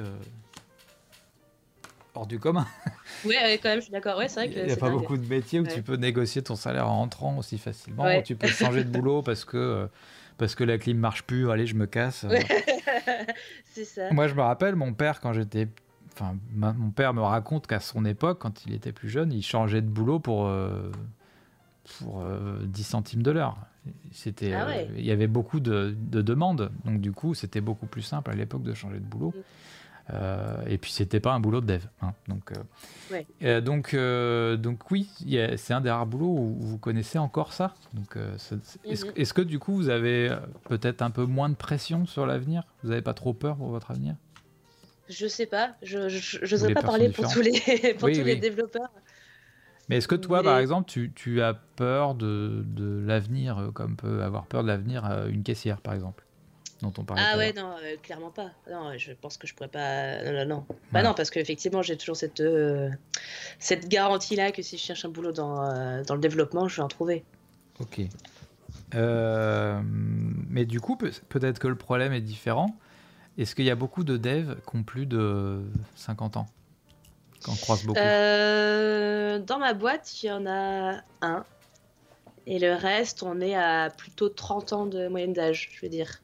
Et, et, du coup, euh, est-ce que ça veut dire que les gens euh, changent de boulot, deviennent formateurs? Est-ce que ça veut dire qu'ils sont moins embauchés? Est-ce que tu penses qu'un que pour le même poste, les gens vont préférer un dev de 30 ans plutôt qu'un dev de 50 ans? Euh, Bah non, parce que le dev de 50 ans, il va avoir l'expérience, quoi. Tu vois? Et euh, il va pas faire gâteux, enfin tu vois, il va pas faire vieux parce que c'est un gars qui est là depuis le début de l'informatique, qui connaît son rayon. De l'informatique. ah mais tu vois, enfin en vrai, le, les collègues, les collègues que j'ai qui sont vieux, ouais. ils s'en connaissent, ils s'en connaissent un bon grand rayon quoi. Et ils ont pas, ils sont pas, euh, euh, ils, se, ils sont mis à jour, ils sont. Euh, ah oui, ils sont, bah, ça dépend, c'est qu'il y a tout, mais c'est que moi ceux que je connais sont toujours à jour et ils sont bien, bien à jour, ils sont bien à fond et puis ils ont tout un bagage derrière qui leur permet d'apprendre beaucoup plus vite aussi. D'accord. Parce que j'ai un collègue qui connaît, par exemple, tout Java, un truc de malade. Enfin, Java c'est quand même un gros morceau. C'est-à-dire qu'il faut connaître tout, euh, toutes les subtilités de compilation, tout euh, qu'est-ce qui se passe derrière ton code. Le, enfin, je, je connais même pas euh, un huitième, je dirais, de tout ça, tu vois. Et je sais faire du Java, mais alors lui, il connaît tout. Et lui, pour apprendre des nouvelles choses, concernant Java, enfin, tous les trucs qui arrivent récemment, tu vois, et eh ben, c'est très facile pour lui. D'accord. Et, lui, il, peut, se permettre de demander un, salaire euh, ah, complètement dingue parce que ça, c'est une sorte de mouton à, à, 5 pattes que tout le monde s'arrache. D'accord. Moi, j'en veux pas. Personnellement, des moutons à 5 pattes, on les garder. Euh, mais du coup, est-ce que euh, il a des missions un peu différentes Il y a plus de responsabilités Oui, voilà. donc, lui, c'est le genre de, de personne à qui on va proposer des, euh, des missions d'architecture, par exemple. Donc, c'est lui qui va décider quelle direction va prendre le code, si je peux dire ça. Comment, comment on va s'organiser euh, C'est quoi, la, c'est quoi la ligne de conduite du code? D'accord. Euh, genre, des règles, des règles pour coder. D'accord. Donc il y a quand même un, il y a quand même un rôle un peu différent avec euh, avec l'âge qui et plus de responsabilité peut-être. ouais, Alors j'ai encore d'autres questions. Ouais. Je vais, j'ai pas de transition là, donc tant pis. je vois dans le chat, est-ce que tout externe ne rêverait ah pas de devenir interne et tout interne ne rêverait pas de devenir externe? Eh ben, ça dépend. Il y en a qui aiment bien être, euh, être interne. Parce que souvent, quand tu es interne, c'est là que tu as des avantages par rapport à la boîte. Il y a des boîtes qui, des boîtes qui fonctionnent comme ça. Hein. Les internes ont des primes de malades. Ils ont droit à leur parking. Euh, oh. Ils ont euh, de la réduction sur la cantine. des trucs comme ça. D'accord. Que vous, n'avez pas. Euh, après, c'est des plus gros avantages. Il y avait une boîte où c'était des, gros, des gros voyages. des gros voyages CE ou je sais pas quoi, mais des trucs trop bizarres qui se passaient pour les internes. T'as pas de ticket resto? non les tickets resto. Toi, t'en as pas du coup. Non, mais moi j'ai des, moi, j'ai des tickets resto dans la boîte où je suis. D'accord, quand même. Euh, mais du coup, le bulletin de salaire, il n'est pas filé par la boîte où tu es, il est filé par la boîte qui t'envoie là où tu es. C'est ça Oui, voilà. il est filé, voilà, euh, c'est pas par le client, c'est par euh, la boîte qui m'embauche. D'accord. Et toi, à titre personnel, tu es bien dans ce rôle d'externe? Ouais, parce que ça me permet de changer en fait. je vais pas rester deux ans euh, sur le même projet. Et si ça me plaît pas, je peux changer assez rapidement aussi. Ah Chose qui s'est passée pour le projet où j'étais toute seule, euh, je me suis barrée parce que c'était n'importe quoi. Ah, tu, tu, as ce pouvoir de dire euh, je me casse. Ouais. Ouais. Et du coup, c'est comment ça se passe? Tu, tu, te plains à, quel, à qui? Je me plains à ma manageuse et puis on fait en sorte de trouver une, autre mission. Alors ta manageuse de ta vraie boîte à toi Ouais, ouais, ouais c'est ça. Et elle te trouve une autre mission, elle t'a remplacé du coup sur le poste où t'es parti ah non, non, juste euh, je me casse. ah oui, donc effectivement. Vous démerdez avec ça. Euh, il devait être triste la boîte, c'était quoi comme boîte? Euh, bah, C'était une boîte de banque. Alors ils étaient pas très tristes, ils, ils, savaient même pas que j'existais, je pense. Ah oui, effectivement. bon, ok. C'est les fameux bullshit jobs alors Exactement. C'est bizarre d'aller chercher quelqu'un à l'extérieur pour lui, lui faire faire rien du tout. Du boucher. Ah oui, mais je... c'est pour ça que je te disais, il y avait, il devait y avoir des enjeux économiques et de gens qui devaient avoir des, qui convoitaient des places. Donc il fallait, qu'il fallait qu'ils proposent des projets. J'imaginais bien qu'ils étaient tous réunis pour proposer un nouveau truc. Et euh, ah bah on va faire ça. ça sert à quelque chose, je sais pas, mais on le fait. Et euh, c'est une super idée, Roger. Foireux, tu vas... voilà. c'est un truc qui s'est mal fini, mais qui avait plus d'ambition à la base, quoi. Ouais, c'est ça. Euh, alors, euh, du télétravail, oui, tu en alors, fais. Alors, télétravail, ouais, ça dépend des boîtes, pareil, parce qu'il y a des boîtes qui sont frileuses que je fasse du télétravail, il y en a qui s'en foutent. Euh, notamment, il y avait une boîte, c'était n'importe quoi, où en fait, j'avais le droit à faire du télétravail, mais je pouvais pas je devais bosser qu'avec l'ordinateur qu'on me filait là-bas. C'est-à-dire que moi, normalement, ma, ma, ma boîte A, elle me donne un, elle me donne un, ordinateur que je me balade partout avec, et le client, des fois, me donne un, ordinateur aussi. Sauf que ce client-là voulait me forcer à utiliser son ordinateur, qui en plus était sous Windows, je pouvais pas changer, etc. C'était n'importe quoi. Et, euh, et j'étais obligée de laisser l'ordinateur sur place, là-bas. Mais j'avais le droit de faire du télétravail. Mais du coup, euh, j'avais pas l'ordinateur, donc je pouvais pas le faire. Ok. Voilà, mais, mais les règles c'était ça, c'était clairement dit, vous pouvez faire, faire, du télétravail, et à côté, il faut laisser l'ordinateur euh, sur place. D'accord. Mais alors du coup, toi, tu, tu refuses de travailler sous Windows? Ouais, ouais, ouais. Pourquoi? Alors parce que des fois j'ai été bloqué. Par exemple une fois j'ai utilisé une techno qui s'appelle euh, Elasticsearch et c'était la grosse galère euh, sur Windows. J'ai essayé et, et en fait voilà je suis passé sous Linux. j'ai repris mon ordi et puis, et puis je leur ai montré que je pouvais pas travailler autrement en fait. Donc voilà. D'accord. Linux qui est une, un environnement un open OS, source. ouais. Et open source, ouais, aussi. Euh, pour euh, retomber un peu sur nos pattes. Alors, je, je réponds à une question aussi. Je n'utilise pas Eclipse, j'utilise euh, IntelliJ IDEA. Donc ça, c'est le, le logiciel qui va me permettre d'écrire du code. C'est mon éditeur de code. Ah oui, ton éditeur de code. Voilà. Est-ce que tu peux nous en parler un peu de ton éditeur de code? Pourquoi tu as choisi celui-là, par exemple? Parce que c'est un gros machin. en fait, c'est celui que j'ai euh, que j'ai le plus utilisé, parce que j'ai pas beaucoup utilisé Eclipse. Je sais que ceux qui font du Java depuis longtemps utilisent souvent Eclipse en général. Et euh, IntelliJ IDEA, c'est plus, c'est un peu plus, c'est plus récent que Eclipse. Et euh, c'est, fourni vraiment en, en, fonctionnalité quoi. Moi, j'ai pas à me plaindre de IntelliJ IDEA. Le boulot me paye des licences parce qu'il y, a des, y a des licences payantes et là, tu as, accès à toutes les, à toutes les features. Et, euh, ok. C'est à peu bah près voilà, combien Je prends ça. Qu'est-ce qu'il y a? C'est à peu près combien le prix de ce logiciel? Ah Je sais pas. Moins de 1000 euros, mais plus de 500, je dirais. Ça, c'est un achat, euh, tout, c'est un abonnement ou c'est Tous les ans. Tous les ans. Ah oui, quand même. Eh oui. Et, euh, et, et c'est pas donc un logiciel libre, non, non, non. Ok. non, pas du tout. Alors, explique-nous un peu ce que tu as sous les yeux quand tu ouvres ton logiciel. Alors, bah, j'ai un écran. Euh, souvent, c'est scindé, scindé en deux. J'ai à gauche le, toute l'arborescence de mon projet, donc avec tous les fichiers, que, tous les fichiers de code dans, dans leurs dossiers respectifs. C'est un explorateur. toute, l'arborescence. Après, tu as l'éditeur en, tant que tel avec euh, le, le, texte, le, le, texte du fichier affiché et il y a une coloration syntaxique qui est appliquée par logiciel pour s'y retrouver. Donc euh, les méthodes vont être, vont être en, vert, euh, le nom de variable va être en violet, etc. Il y a des codes couleurs pour différentes parties du code. Et est-ce que du coup, quand tu commences à taper une variable, il va te proposer la, fin il y a comment on appelle ça là oui l'écriture intuitive là ou l'autocomplétion l'autocomplétion et euh, oui c'est ça donc tu peux aller très vite en fait tu, tu tapes euh, et aussi aussi ça te permet de trouver des méthodes que tu connaissais pas. Moi aussi c'est comme ça que j'ai appris beaucoup les méthodes Java c'est que je commençais à taper un truc en me disant bon est-ce que ça existe ça?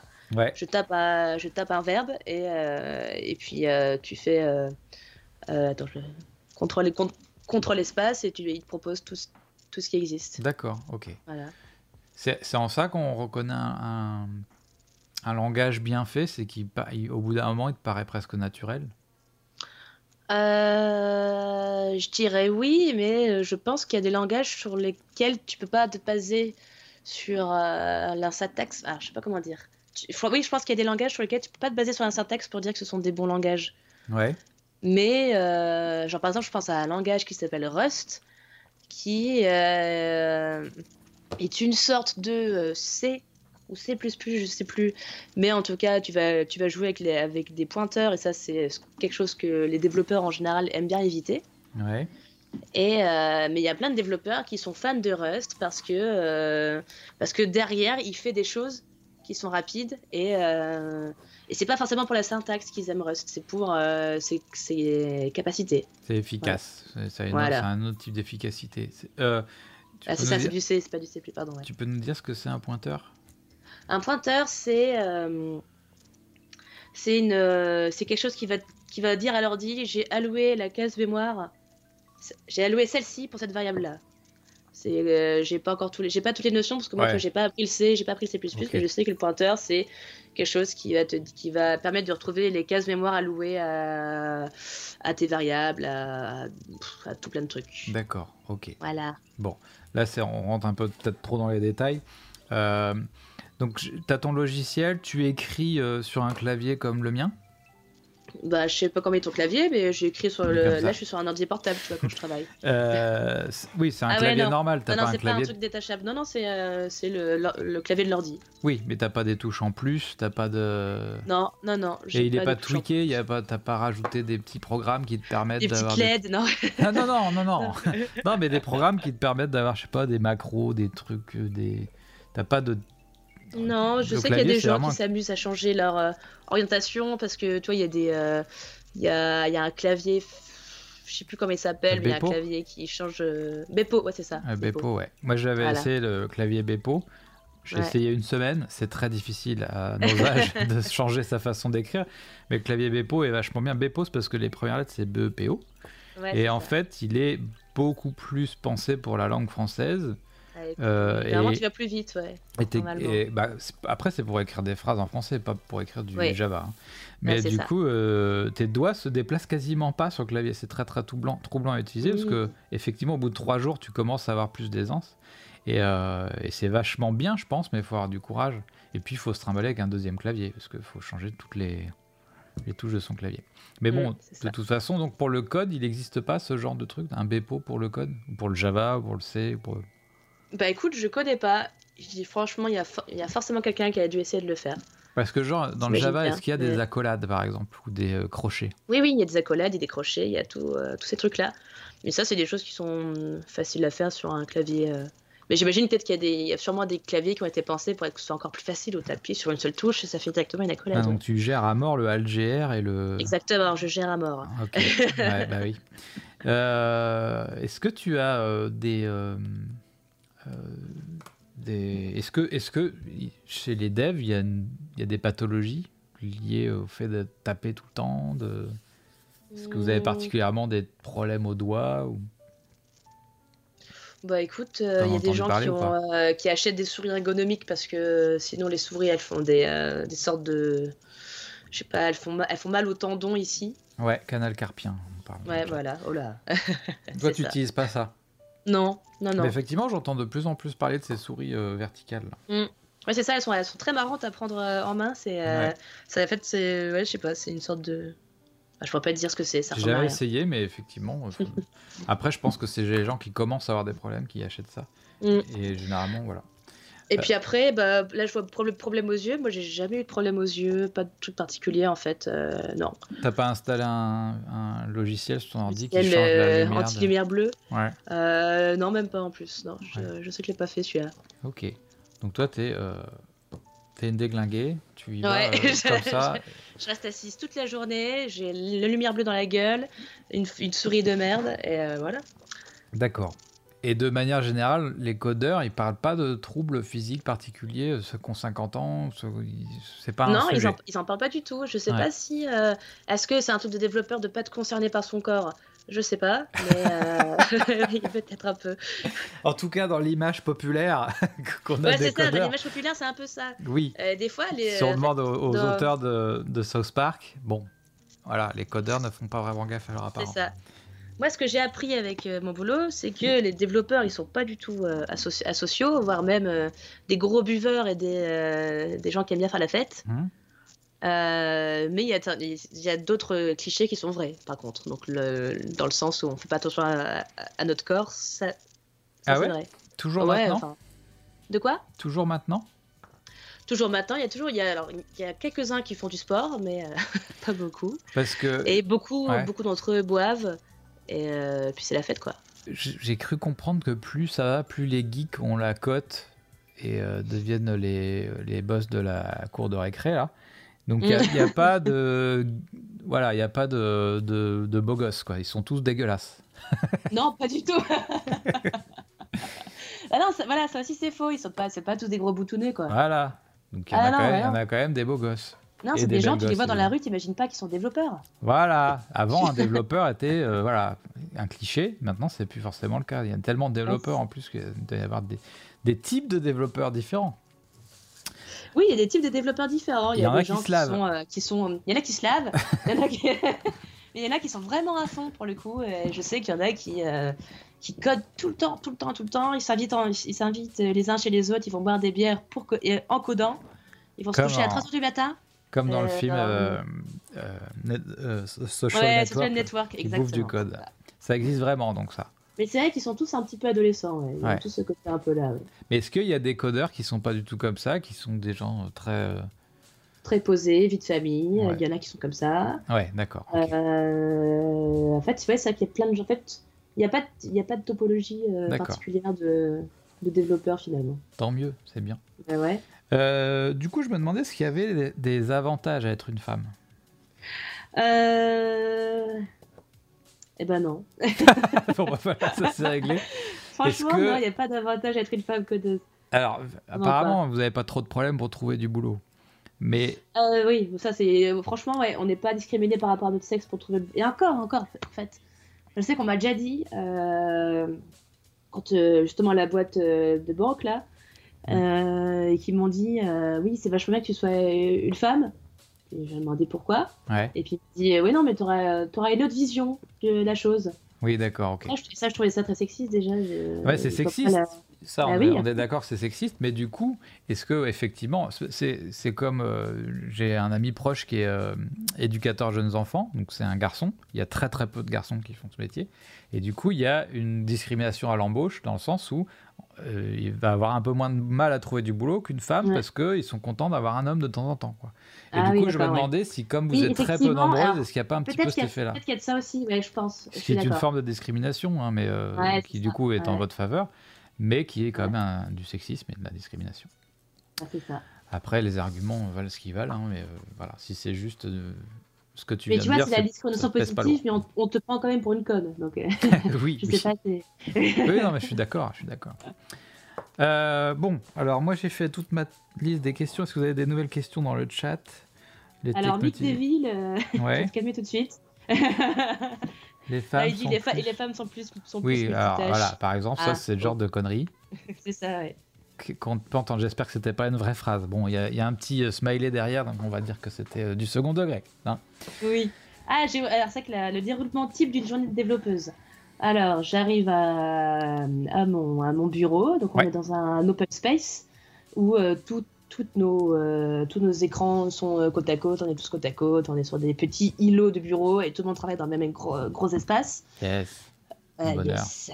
Et puis j'allume mon ordinateur et et en général, on commence par le délit. Donc, euh, on va dire, chacun vont dire des tâches qu'ils ont fait hier et qu'ils vont faire aujourd'hui. On écoute les autres parler, etc.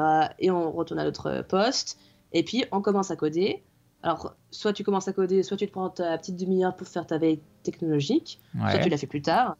Et euh, tu commences à coder sur ce que, ce que tu continues ce que tu as fait la, veille. quoi. D'accord, ok. Et, euh, et, alors, des fois, c'est agrémenté de réunions. Euh, en mode euh, des réunions ou d'autres rituels agiles dont je n'ai pas parlé, mais par exemple les, euh, les rétros où tu, vas tu vas dire tout ce qui s'est passé ces dernières semaines, donc le, le temps le temps d'un sprint. Un sprint, c'est un nombre de jours un nombre de jours pendant lesquels on s'est donné des objectifs à atteindre et pendant la rétro, on dit on les a atteints ou pas, pourquoi on les a pas atteints, qu'est-ce qu'il faut améliorer, etc. Ok. Alors, le sprint, est-ce que c'est de façon polie ou euh, dans une autre langue de parler de crunch? De crunch? Tu connais pas le crunch dans le jeu vidéo? C'est dans le jeu vidéo qu'ils font ça. Euh, non, non, non, non c'est pas ça. Un sprint, c'est juste, euh, c'est vraiment juste une période de temps qui change pas en général. Par exemple, c'est deux semaines, trois semaines, ouais. et on se donne trois US à faire pendant en trois semaines, tu vois, D'accord. Donc toi, t'as pas, est-ce que ça t'arrive quand même des périodes où c'est intense Je sais que ça arrive et j'ai jamais été très touchée par euh, ces trucs-là. Euh, je sais que par exemple, bah, il y aura les, les fameuses euh, mises en prod, donc c'est le moment où il faut, il faut mettre le, faut mettre ce que tu as fait visible par les clients du client. Donc en général, c'est des gens qui vendent des choses et on va, on va faire. Il y, a, il y, a, une nouvelle version du site qui sort, il y a un nouveau truc qui sort sur le site et, et ça c'est la mise, ça c'est la mise en prod, c'est la mise sur la prod, sur, sur ce qui est ouvert au monde. D'accord. Euh, excuse-moi, je lis aussi des nouvelles questions. On me demande si tu as des, des, conseils pour trouver des les, ses premiers clients. Euh, alors, moi, je ne sais pas trouver moi-même parce que je suis dans une boîte qui est en modèle euh, un peu SSI. Voilà. Même s'il même s'il s'appelle pas SSI, puisque c'est un cabinet de consultants, hmm. mais c'est juste un joli mot pour dire SSI en vrai. donc, c'est pas moi qui trouvais mes clients. D'accord. Et c'est donc par contre, on m'a proposé plusieurs clients, on a fait plusieurs euh, entretiens et euh, à la fin, c'est moi qui avais le mot, qui avait le mot pour dire je prends celui-là. D'accord, ok. Et cette boîte là, euh, tu l'as trouvée comment? Pour laquelle tu Eh bah pareil, hein, c'est c'est les commerciaux de ma boîte qui ont été prospectés. Ah non non mais je parle de la boîte de, de, ah ton cabinet ah oui, consultant. La, la, la, boîte par dessus. Euh et ben ça, c'était gros hasard. J'ai rencontré. Euh... En fait, j'étais dans un bar avec des amis. Et ces amis-là avaient ramené d'autres amis. Et euh, il y a un gars qui est développeur pour cette boîte-là. Moi, je, et moi, je lui ai dit que je venais sortir de formation, chercher un boulot. Puis il m'a dit passe-moi ton CV. Et voilà. D'accord. Donc, euh, discussion dans un bar. Voilà. c'est vraiment pas le voilà, c'est vraiment pas le métier où c'est extrêmement compliqué de trouver du boulot. tu vas dans un bar, tu traverses la rue. tu traverses la rue, tu as du boulot. Hein. Voilà. Il avait raison. Il avait raison. Faut vraiment voilà, vous orienter tous vers le développement. Hein. Je suis désolé. Hein. Mais en même temps, euh, c'est vachement bien le, le, code. Moi, j'en connais très peu. moi, j'ai édité ma page MySpace et puis depuis, euh, voilà, c'est à peu près ça. C'est je vais voler du code à droite à gauche, le modifier une mhm. ligne pour avoir ce que je veux. c'est ça. Mhm. Mais il y a quand même une. Euh, moi, je trouve que le code, c'est pile entre la, les maths et la littérature, en fait parce que tu, tu, écris des phrases, mais avec une logique mathématique. C'est un et peu. Ben voilà, en fait, c'est parce que c'est un langage de logique. C'est pas entre maths et. Tu vois Parce qu'il n'y a pas vraiment de notion de maths quand tu codes, hein, finalement. À part quand tu veux faire des, calculs sur, euh, sur un truc, mais c'est un langage de logique. Oui, tu fais pas de la mathématique, mais effectivement, tu as la logique des mathématiques, ce que la littérature n'a pas. La littérature est plus poétique. Mais est-ce que tu, du coup, est-ce que tu, tu, as déjà vu du code qui te paraissait. Euh, Attention, je délire. Euh, poétique Alors. Créatif, disons. non, mais alors, c'est intéressant que t'en parles parce qu'il y a un truc qui s'appelle le clean code. Hmm. Le clean code, c'est des, euh, c'est une façon de faire euh, le, code qui est censé être propre ah oui, et lisible toute seule. C'est-à-dire que tu n'as pas besoin de mettre de commentaires. Il y a une façon de nommer tes variables, tes méthodes. Il y a une façon de structurer tout ton code. Et, et ça, c'est, c'est une sorte de poésie du code dans le sens où effectivement, c'est quelque chose que tu vas lire très simplement et tu vas comprendre tout de suite l'intention du codeur derrière. Parce que le problème qu'on a entre, avec tous ces projets qu'on récupère droite à gauche, c'est qu'au bout d'un moment, on comprend plus ce que le gars voulait dire. S'il a nommé sa variable A, Toto, Titi, on sait pas, et au bout d'un moment, c'est plus. Et donc là, le, le zénith, enfin, la, le, la, merde, le but visé, c'est de faire un code propre, mais pas un code particulièrement poétique, créatif. Euh, euh, rigolo ou oui, mais parce que tu vois, si c'est trop créatif, trop rigolo, bah c'est incompréhensible. Oui, mais le but, c'est pas d'écrire des blagues dans le code. mais ce que je veux dire, c'est tu, tu lis un code et tu dis Ah la vache, c'est super malin. tu vois? Ouais, alors les trucs super malins, en vrai, j'en ai déjà vu et c'est pas mal, mais pour moi, ça c'est euh, c'est aussi propre. Ça peut être poétique et propre parce que c'est malin, j'ai compris ce que ça voulait dire, mais c'était un truc que j'avais jamais vu. Un... Je me suis dit, ah, mais le gars, il a pensé à faire ça comme ça, c'est pas mal. Ouais. Et tu as déjà entendu parler de, de codeur artiste? Codeur artiste, alors j'ai vu qu'il y avait une, femme qui avait fait un portrait en CSS. Je sais pas si tu l'as vu passer ça. Bah ça c'est la, ski, la ski art qui existe depuis 20 euh, ans, non 30 euh, ans Non, non, non, euh, un, truc de, un truc de malade, hein. un portrait vraiment... Euh... Envoie-moi un lien, je vais montrer ouais, aux, gens qui peuvent CSS portrait, voilà, attends. Quand je passe ma souris dessus, voilà. On voit le code s'éclairer. Donc chaque partie a été faite, mais alors ça je ne comprends pas exactement. Chaque partie est un JPEG ou? Sur ton image là, en fait, il y avait, euh, il y, a des, y a des éléments HTML. Ces éléments HTML là, ils sont, euh, ils ont un nom particulier et le CSS va appliquer un style sur ces éléments particuliers. Mais alors, est-ce qu'il est qu'il il importe des parties d'image Non, non, juste elle a vraiment, euh, la personne qui a fait ça a vraiment créé de toutes pièces avec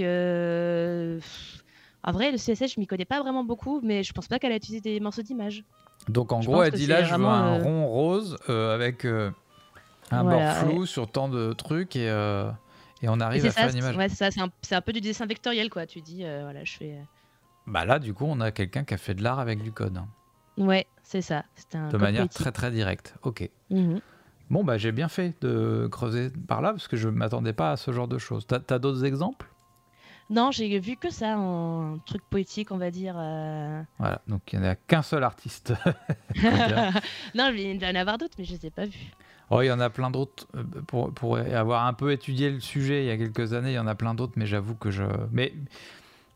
Bah bon, la ski, la ski art, c'était pas non plus euh, ouf hein, comme art, mais bon, hein, c'était faire des dessins avec, des... avec un clavier, quoi. Bon, c'était pas non plus ouf. Mais il y a pas mal d'artistes qui ont quand même creusé ça. L'art euh, numérique euh, ne date pas d'hier. Mais je n'ai pas d'exemple en tête. Hein. C'est pas un truc euh, qui m'a laissé bah après, il y a des là ouais, je pensais ouais, plus à des artistes 3D, des trucs comme ça, ou des gens qui font qui font du vidging et ah, des oui, fois, il, il y a des trucs de code. C'est vrai, j'ai vu ça il y a pas longtemps. Effectivement, des lives avec de la musique et donc le mec est sur scène en train de coder Allô? Ah oui, oui, je. Dé... Ah, il y a un truc. Euh, ton Discord a été déconnecté, mais je t'entends toujours. Ok. Donc, mec sur scène, c'est un mec ou une meuf, en l'occurrence, je crois que c'était même une meuf, en train de coder en live, et du coup, les images étaient générées par son code. Et donc, du coup, il rajoutait des ronds, des trucs en 3D, c'était super bien. Et là, vraiment, on est dans du mhm. code créatif, parce qu'en plus, par-dessus l'image, il mettait. Euh, enfin, je sais pas comment ça s'appelle, du du tu voyais le code Du coding, du VG coding. du, live coding. Du live coding. Tu voyais le code aussi par-dessus l'image. Ah, ok. Comme ça, je pense que les mecs qui codent dans la salle, parce que 75% des gens de moins de 30 ans visiblement codent, euh, sont excités aussi à l'idée de voir le code. Oui, c'est ça. Donc il y a quand même un plaisir à lire du code. Ah bah il y, a des, euh, y a des conférences entières où les gens ils vont coder en live et il y a une centaine de personnes qui vont la regarder.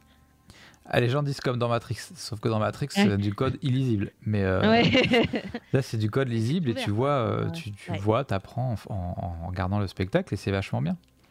Alors moi, une fois, j'avais vu en conférence, c'était un gars euh, qui qui parlait super vite en anglais, en espagnol, je crois. Et son, c'était un show, en fait, c'était un show du code. C'est-à-dire qu'il ah, codait super vite, il faisait des trucs, c'était impressionnant, mais tu comprenais rien, mais c'était impressionnant. Un show de code. Voilà. Ouais. Et il faisait quoi exactement, son code? Euh, bah, J'ai pas compris, moi, parce qu'il allait trop vite. Ah en fait, c'était vraiment juste du show. C'était pas là pour expliquer, c'était pour, euh, c'était pour aller très vite et faire rire. Toi, c'était, il y avait un truc comique là-dedans. Ah, c'est un spectacle comique de codeur. Ouais, voilà. On arrive dans des trucs extrêmement méta. Après, il y avait sous couvert qu'on devait apprendre des choses, mais en fait, moi, j'ai rien appris parce que j'ai pas compris. Il y a des gens qui, qui codent en live sur Twitch et, euh, bah, oui, d'ailleurs, ouais, je crois qu'il y en a. Oui, oui, carrément. Tu regardes des streams de soi de code? Non, non, parce que bah, ça me fait chier. Mais euh. Ok, comme ça, c'est très clair. Moi, je, à ma connaissance, je connais qu'un mec euh, qui. Je ne sais plus son nom, comme ça, c'est parfait. Mais c'est un mec qui code euh, pour le Stream Deck, le truc qu'on utilise pour streamer, là, le petit boîtier avec plein de ah, boutons. il fait des, des petites, des petites applications pour le Stream Deck et il les code en live, du coup, et ça, c'est très c'est très sympa à regarder parce qu'en plus, bah, c'est un peu méta vu que ça c'est pour des gens qui streament au final. Oui, c'est ça. Mais je pense que avec Ladus dans le chat dit qu'il a un ami qui fait ça parfois, mais c'est vachement intéressant mm. parce qu'il y a une grosse communauté de développeurs maintenant, donc ça bah peut être très plaisant. Bah, notamment, regarde là, je vois qu'il y a une question. Euh, est-ce que tu as déjà participé à un hackathon? Oui. Et euh, oui, euh, enfin, j'ai déjà participé à un hackathon. Euh, Je sais plus. Parce qu'il a eu... Mais en fait, il y en a plein, plein, plein tout le temps, partout, des hackathons, des trucs que tu te euh, rassembles en équipe pour, euh, faire, pour écrire un bout de code, quoi, pour écrire un truc qui marche, qui fonctionne. Et, euh, et ça, c'est une grosse mode aussi. C'est d'ailleurs un endroit aussi où les gens vont aller recruter des, des personnes. ah oui, un endroit, oui, d'accord. Ils vont bah recruter des codeurs dans, chez les, dans les hackathons. Il y en a tellement partout qu'il faut bien trouver un, coin à champignons euh, pour, pour repérer les plus rares. Exactement. Est-ce que tu as un exemple de hackathon que tu as fait euh, pour qu'on ait un exemple concret de trucs que tu peux faire durant un hackathon? Euh, Il y avait celui de c'était un de ma boîte en fait. Et il fallait. attends, c'était lequel? C'était. On devait faire une, une API. Une API, c'est quoi? Merde, je sais plus. Bon, je sais plus le sujet exactement, merde, mais je sais que c'était une, question d'API. L'API, c'est euh, euh, c'est quelque, c'est euh, putain comment j'explique ça? Une pareil, je vais parler, je vais, mettre, je vais utiliser les mêmes mots, une boîte à outils et que tu appelles en, en, faisant des requêtes web. D'accord. Tu appelles avec des requêtes post, get, trucs comme ça, tu vois, et l'API te renvoie une réponse. D'accord tu vois. Et ça, c'est utilisé. Euh... Ouais, ça, une interface, mais c'est API. Je sais plus, je sais plus c'est quoi les, les lettres. Euh, c'est une interface qui, est du te renvoie des, des, des trucs que auras, dont tu as besoin en général. Euh, par exemple, pour aller interroger une base de données, tu vas utiliser une API. Dire, euh, moi, je veux trouver tous les machins qui ont cette, cette ID-là. Tu envoies ça dans une requête euh, GET et elle te, elle te renvoie, elle, en réponse, euh, tous, les, tous les machins qui ont cette ID-là.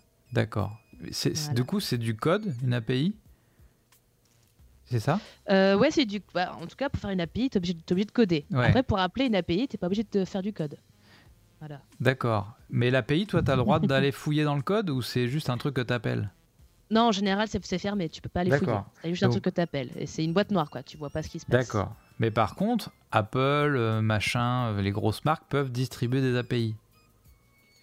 Euh, oui, en général, d'ailleurs, genre par exemple Spotify, il, donne une API pour les gens qui veulent faire des applications qui demandent le nom de l'artiste ou le nom de des informations que Spotify a et il les, met, les met à disposition. Donc très concrètement, quand, quand telle ou telle marque dit qu'il balance une API, c'est qu'il est en train d'ouvrir une porte vers des données qu'il a lui, que toi tu pourras utiliser dans ton application, dans ton soft. Voilà, Exactement. Donc voilà, donc de toute, enfin, de toute façon, de temps en temps, on entend parler de marques qui, qui lancent leur API, donc c'est un événement pour les codeurs parce que ça leur permet d'obtenir pas mal de, d'imaginer plein de trucs quoi. Ouais, quand il y a une API disponible, ça peut être sympa, effectivement. Google est, très, euh, enfin, j'ai tendance à penser que Google distribue beaucoup d'API, non? Ouais, euh, mais ça dépend parce que Google, en fait, il a plein de produits. Je ne sais pas tout. Toutes les API qui. Et genre, il y a une API pour Google Earth, pour. Euh, bah ouais, ouais, si, si. Y a une... enfin, pour Google Maps, c'est une API. Google Search. Google Traduction, j'imagine aussi, en fait. Google Search aussi. Enfin, tu vois, tous les trucs qui te permettent d'intégrer. un autre site dans ton site, enfin tu vois, genre tu veux intégrer une barre de recherche Google dans ton site, à mon avis, ça marche avec une API. D'accord. Ok. Bon. Et donc, pendant ton hackathon, tu devais bosser avec une API. Enfin, tu devais créer une API. Ah, créer une API. Euh, faire un truc, mais je sais plus c'est quoi, c'était quoi la, raison de cette API. D'accord. Elle, devait avoir une utilité, j'imagine, mais euh, je sais plus c'était quoi. Et voilà. Et en gros, là, j'ai vu dans le dans le chat qu'il y, a des gens qui se plaignaient que les hackathons des fois, il n'y avait même pas besoin que ça marche en fait pour que les gens s'en foutaient un peu. C'était beaucoup de blabla. Alors, des idées ou des beaux pitchs, ouais, voilà. C'est juste J'ai entendu parler de ça. Mais... Ouais, c'est aussi un. Vu que c'est pas un événement qui est vraiment tourné vers l'extérieur, c'est aussi un moyen de se retrouver, de boire des coups et de. Et de, et de c'est la fête du code, quoi. Ouais, il y a un peu ça. Il y a aussi les hackathons en mode compétition aussi. Ouais. Moi, j'aime pas, moi, j'aime pas trop ça. Ça, en général, j'évite les compétitions. J'aime pas du tout. Pourtant, dans le mot hackathon, il y a le côté marathon. Bah ouais, ouais, il y a ça, mais il y a aussi euh, les côtés euh, compètes, genre bah, l'équipe qui va réussir le plus vite à faire ça, ou euh, tu vois. Alors effectivement, on est dans le chat, c'est un endroit peut-être pour réseauter. Donc c'est oui, c'est ça, exactement. Bah, en fait, c'est vraiment utilisé pour ça, quoi. D'accord. Euh... Et donc, ah, il y a des API open source. Donc là, tu peux fouiller le code. D'accord. Ouais, j'ai vu ça aussi dans le chat. C'est que moi, je connais pas, mais il doit y en avoir forcément. D'accord. Euh, Et oui, la liste, des, la liste de commandes sur le bot, c'est sûrement une API, en vrai. Les listes de commandes sur le bot, quel bot C'est Pololo qui dit ça. Ouais. Euh, il dit euh, est-ce qu'on pourrait pas dire que la liste des commandes disponibles sur ton bot ici même, c'est une API? Et peut-être que derrière, c'est une API enfin, en soi. Bah, j'imagine. Tu, marques la, tu marques la commande et euh, Twitch se, se, charge de transformer cette commande-là en requête à son API. L'API répond euh, à Twitch et Twitch te renvoie euh, la réponse de l'API. J'imagine parce qu'il y a pas mal de services qui. Alors, pour ceux qui découvrent ce, ce podcast via le podcast ou YouTube, donc Twitch, c'est la plateforme sur laquelle je stream. J'utilise pas mal d'outils justement qui viennent d'autres sites. Donc je pense que Twitch a distribué son API qui permet à ces autres sites d'utiliser le chat de Twitch notamment pour faire entrer dans le chat de Twitch des informations qu'il n'y a que Twitch qui, qui a ou dans le mmh. chat ou dans, dans, OBS qui permet de faire apparaître des choses sur mon écran qui sont des informations qu'il n'y a que Twitch qui a. donc du coup j'imagine qu'il passe par l'API de Twitch. Et ça, c'est intéressant parce que l'API, ça te permet aussi de euh, sécuriser ton application, de donner accès à des, à des bouts d'informations que tu as à certaines personnes et pas à d'autres, tu vois. Euh, ça permet de bien segmenter ce que tu laisses passer ou pas. D'accord. Souvent, tu as plein d'API différentes qui sont bien et il faut qu'elles soient bien précises, enfin qu'elles soient qu'elles aient une utilité bien précise. Et si c'est une utilité, bah, on crée une nouvelle API. D'accord. Et une API, c'est comme c'est beaucoup de données qui sont donc euh, distribués, ça a une énorme valeur. Et euh, quelqu'un dans le chat disait que l'API de Google Maps a multiplié son prix par 40 depuis euh, apparemment le début. Bah oui, parce que effectivement, si ce qui est bah, complètement dégueulasse. si c'est la seule à faire ça. Après, il y a, je sais pas, si une API pour OpenStreetMaps par exemple, mais. Alors OpenStreetMap, oui, effectivement, c'est un site tel Google Maps, mais qui est open source, donc du coup pas payant. Et donc, euh, s'il y a une API, les données sont pas payantes. Mais par contre, du coup, ce qui est, c'est un peu dégueulasse parce que une fois que tu as lancé ce crochet-là euh, chez plein d'utilisateurs, euh, si tu augmentes le prix, bah, ils, dépendent de, ton API. Donc, si tu augmentes le prix, tu les fous tous dans la merde immédiatement. Donc, c'est un truc assez dégueulasse. Justement, ils en ont rien à foutre. bah, Google doit gagner un sacré paquet de pognon avec ses API, du coup. Ben oui, oui. Ils en ont rien à foutre qui fait les gens dans la merde parce qu'en fait, dans tous les cas, ils vont se faire du pognon. Oui, bon, Google, euh, voilà. Bon. Ah. on est sur YouTube, donc je peux en parler. On a appris aujourd'hui que YouTube avait pour la première fois publié ses chiffres, euh, ses, ses, revenus, ses bénéfices sur euh, YouTube, c'est 15 milliards. Rébé Ah ouais. Moi, j'ai, bon, sur les 15 milliards, enfin non, moi, c'est même pas le même argent, mais moi, avec mes vidéos sur YouTube, j'ai touché 15 euros en un an. Bon, bah, chacun son taf. Apparemment, euh, YouTube euh, a sait profiter de notre talent euh, plus que nous. On n'est pas très doué avec. Je sais pas s'il y a une API copain du web. de talent que copain du web. Faudrait que je fasse une API copain du web avec toutes mes mensurations et tout, ça pourrait servir. Faut que je les mette à jour tous les jours. ouais, c'est ça. vous pouvez créer un copain du web en 3D quelque part qui a des, mensurations réalistes. Bon, je dis n'importe quoi. Euh, avec une API qui renvoie les, mensurations. Voilà. Bon, alors, est-ce qu'il y a des nouvelles questions dans le chast? Euh, Tu as déjà utilisé des microservices Une, API, REST. Bah oui, parce que du coup, bah... oui, c'est vrai que pour le coup, moi, par défaut, je fais que des API REST. Ça veut dire quoi? Et REST, c'est euh, un protocole. Donc euh, le protocole, je te disais par exemple tout à l'heure, je te disais, tu fais une requête POST, tu fais une requête GET, ça c'est le protocole REST. D'accord. Alors REST, ça veut dire quelque chose encore une fois, et j'ai oublié, je sais plus. Là, il y a, fait, il y a toujours des acronymes pour des choses, mais et après, je sais plus très bien ce que ça veut dire. Mais REST, en tout cas, c'est une façon de construire ton API, et c'est faire quatre types de requêtes, le GET, le POST, le PUT et le DELETE. D'accord. Bon, j'ai absolument rien compris. Mais euh, D'accord. Alors, chacune de ces chacune de ces requêtes, elles ont un, elles ont une utilité particulière. Le, le get, c'est pour récupérer une information. Le post, c'est pour donner une information. Le put, c'est pour modifier une information. Et le delete, c'est pour supprimer une information. Dans l'API. Dans l'API, mais en fait, du coup, l'API, elle se charge de faire le relais avec la base de données. D'accord. Chose que j'ai pas. Donc ça, c'est les quatre seules choses que tu peux faire avec l'API, c'est ça? Bah, avec l'API REST, ouais. D'accord. Voilà, avec sous, sous format REST. D'accord. C'est une façon de faire qui est optimale, enfin qui a été pensée euh, comme, être, comme étant optimale, euh, tout comme ça. D'accord. J'ai l'impression vraiment d'être un gros con parce que tout le chat connaît déjà ce sujet. Ils sont tous en train de m'expliquer. Donc c'est rigolo.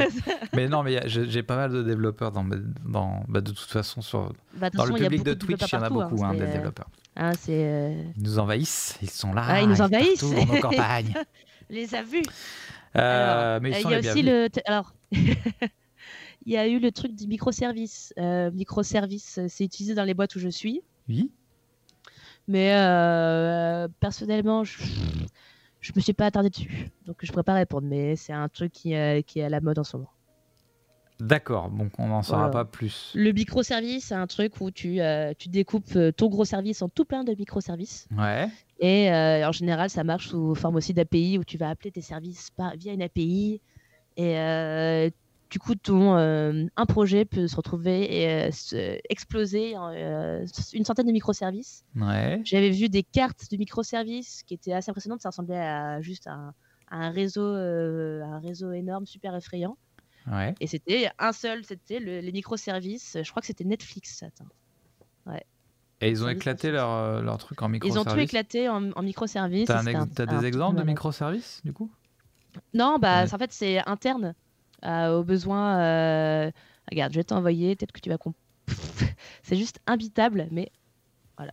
Ah Et donc là, ce truc, cet amas immonde de trucs que tu vois, c'est tous les microservices et tous les liens qu'ils ont ensemble. Donc je montre aux gens, euh, ça ressemble vraiment à une tache bleue, tout simplement. Et donc c'est, en fait, c'est un grand cercle avec plein, plein, plein de microservices et des liens entre les deux, des câbles, des, des, lignes liens bleues. qu'ils ont entre eux. Et donc il y en a visiblement beaucoup. Voilà, toute cette grosse tâche, bah, c'est euh, comment euh, Netflix fonctionne. Si j'ai, je me suis pas gouré dans le truc, mais D'accord. Eh tu ben, vois? Après j'en ai vu des plus jolis, hein. il y en a qui sont plus jolis. Ça doit pas être là, difficile. Pas à trouver de faire plus joli que ça quand même. Genre Amazon, Amazon aussi c'est pas mal. Euh, c'est pas beau. Enfin, oh là là. Mais voilà, en fait, du coup, euh, c'est le fait de splitter ta, ta, ton application en plein de petites applications qui fonctionnent entre elles. Euh. Après, ça peut être vite un bordel à gérer, mais ça peut aussi améliorer tes, les, performances de ton application. Là, j'ai envoyé un autre lien. Ouais. juste pour montrer qu'en comparaison, il y a aussi Amazon là, dans l'image. Je vais montrer ça aux gens. Hop, Amazon. Ah. J'ai juste bah une réponse. Euh, attends, j'ai fait, juste, dû faire une merde. J'ai fait une merde. alors donc carrément comparaison Netflix Amazon que vous avez sous les yeux actuellement. Hop. Voilà.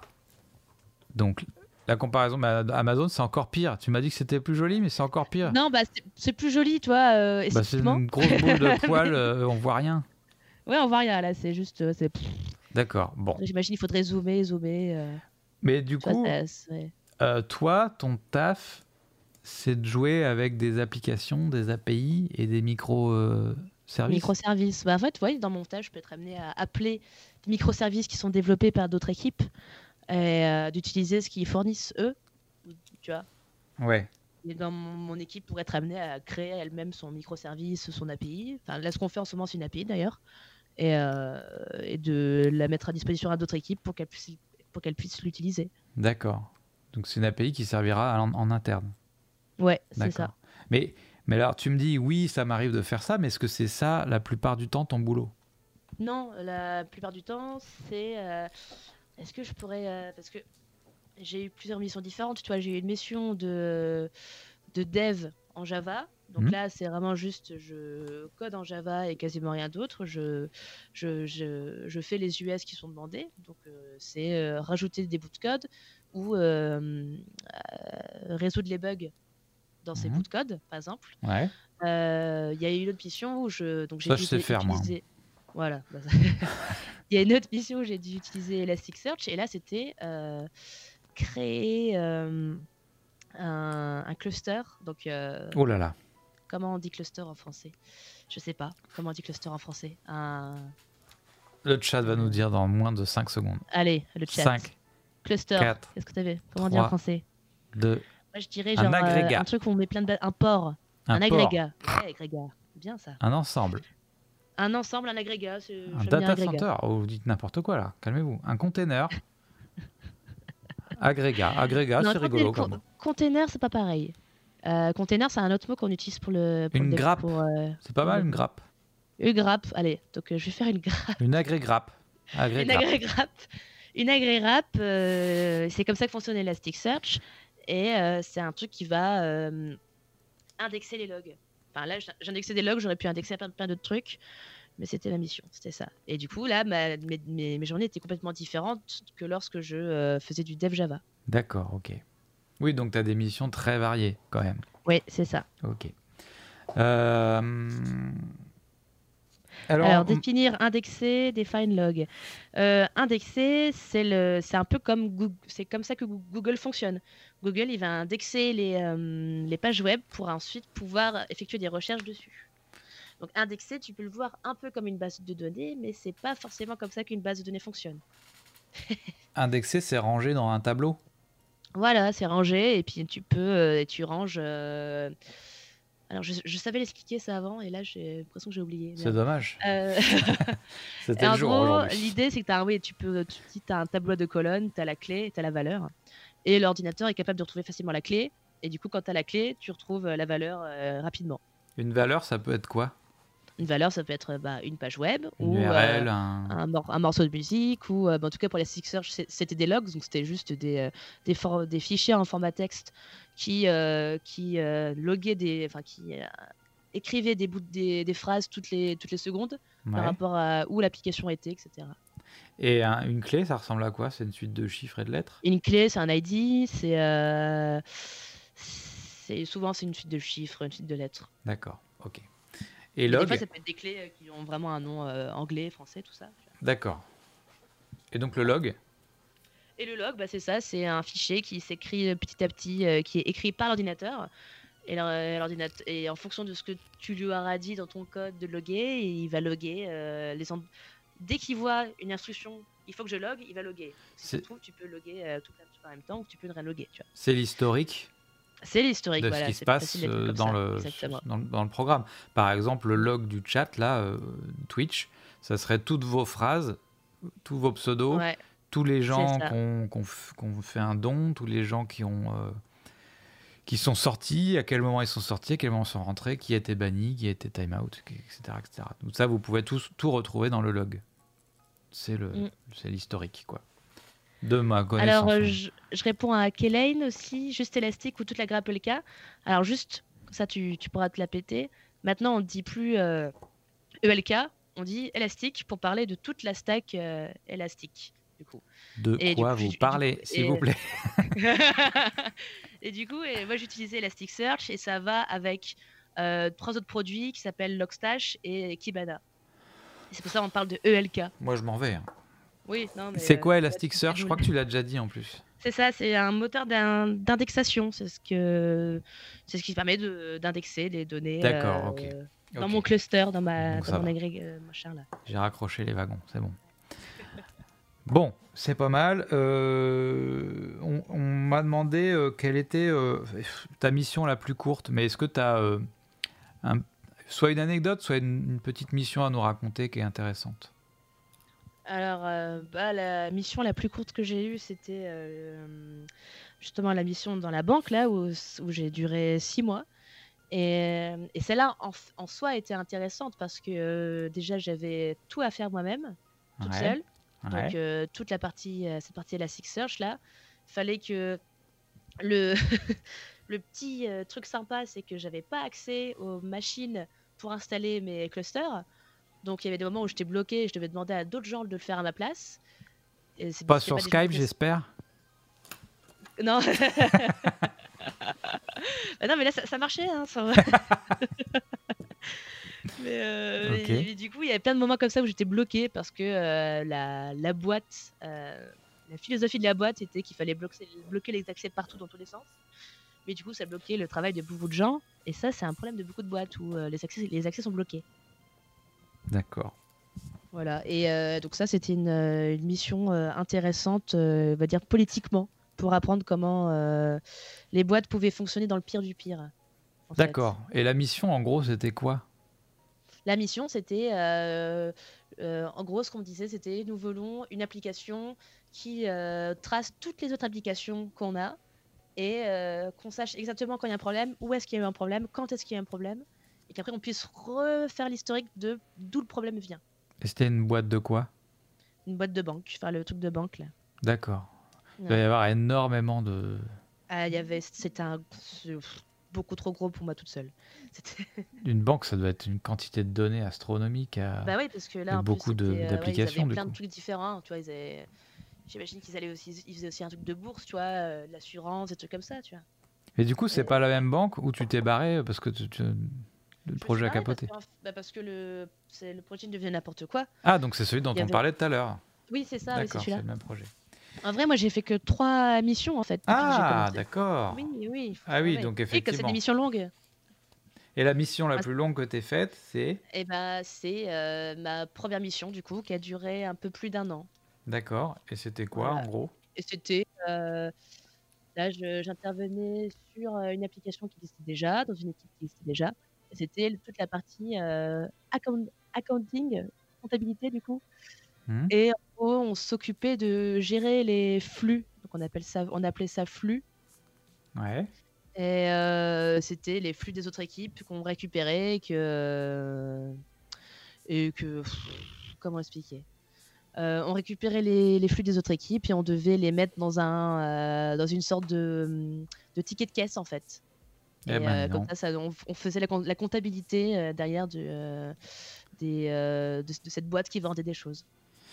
C'est extrêmement excitant, hein, dit comme ça. J'imagine que quand on a ah, que tu vas faire ça pendant la nuit, tu dois être là, mais putain, j'ai trop hâte d'y être. J'ai trop envie de récupérer des flux, moi. Non, mais bon, je, je, peux pas savoir. Je, en fait, c'est pas abstrait parce que finalement, c'est très concret, mais c'est tellement trop concret que j'arrive pas à trop à comprendre. C'est de la donnée. Euh, oui, non, euh, je, ouais, puis en plus, je suis désolée, là, c'est des, des, sujets un peu. Euh, mais non, pas mais. Très, pas très intéressants et. J'imagine facilement que ça peut être assez excitant comme mission euh, de faire ce genre de choses, mais c'est pour nous tellement abstrait. Nous, pour nous, c'est un tas de code, hein, mais euh, du coup, c'est quand même mm. plein de problèmes à résoudre. Et puis, si on n'aime pas résoudre des problèmes, faut pas se faire ce métier-là, parce qu'en fait, c'est quasiment que ça. Oui, et c'est bien, c'est ça, bien dit. C'est vraiment, euh, c'est beaucoup, beaucoup, beaucoup de problèmes. Mais, mais même quand on prend un truc à la base, j'ai l'impression que c'est un peu le mode de fonctionnement de la chose. C'est j'ai un. Euh... Ouais, un problème. comme comme c'est pas de la créativité, c'est essayer de répondre à la question en permanence et essayer de, de faire qu'il y ait une logique. C'est aussi voilà, c'est beaucoup beaucoup beaucoup de logique pour mettre les choses dans le bon ordre et pour qu'elles se s'imbriquent bien, qu'elles se ça, ça, doit être un vrai plaisir quand même, mais c'est difficile à partager comme plaisir pour des béotiens. Mmh c'est ça, c'est compliqué à partager pour des. C'est ça. Notamment, on revient sur le truc des private jokes, tout ça, des, du ce côté. Euh, parce que si tu veux vraiment parler de l'informatique, des fois, tu vas être obligé d'utiliser des mots. Euh, Tu as des mots qui, qui, qui ont été inventés pour euh, justement aller plus vite. Genre regex. Genre regex. C'est quoi un regex? Regex. Dans le chat, on me demande. euh, euh, C'est une, une façon de. euh, Genre, tu tapes, tu tapes une phrase, Ouais. et moi je vais retrouver le mot Toto dans ta phrase. Et ben regex, ça va me permettre de sélectionner uniquement le bout de ta phrase qui est marqué, où où il est marqué Toto. voilà. D'accord. Donc ça doit être un truc bien Euh, pratique. C'est encore, c'est encore super, euh, super sexy. Donc me fait pourrir dans le chat ce que j'ai dit un regex. Alors que Un- une regex, ouais, mais au, moins- au moins t'as pas dit regex, tu vois. Oui, c'est vrai. Voilà. J'aurais pu tomber dans ce, tra- ce célèbre travers de dire regex. au lieu de dire, mais Regex. on me la fait pas à moi. Parce que ça veut dire registre, exécutation, Exécutable. euh, expression régulière. C'est ça? Régulière, voilà. Oui, c'est ça. Ah bon, j'avais tort sur, tort sur les deux mots. Euh... Regex, cette musique que c'est de la musique, mais pour les développeurs, le regex. Rastafari Babylone. Euh, Est-ce qu'il y a une notion de choix dans l'émission Est-ce que tu as un peu le choix? Est-ce que j'ai le choix? Euh, Oui, j'ai eu le choix. Des fois, j'ai pas eu le choix. Ah oui. Euh, En fait, des fois, il y a eu plusieurs missions possibles au même moment. Et du coup, j'ai choisi celle avec les technos qui m'intéressaient le plus. D'accord. Et, euh, et puis, des fois, bah, il y avait que ça qui était disponible. Et ça m'allait. Donc, euh, donc j'ai pas dit non. Mais j'aurais pu dire non, mais effectivement, j'ai jamais fait. Donc, euh, je sais pas comment ça se serait passé si j'avais dit non. Euh, alors, on me donne un, exemple de regex dans le chat. Si Ouais. tu écris crochet A-Z, Z, crochet, ça sélectionne tout euh, en lettres minuscules. voilà. ouais, et ça, c'est une ouais. regex. Et après, il y a des regex comme, euh, comme, bah, comme ce que tu vois en dessous, là, les trucs horribles. Oui. Et ben ça, ça c'est vraiment une regex pour euh, choper les, les- les adresses mail. C'est la vraie.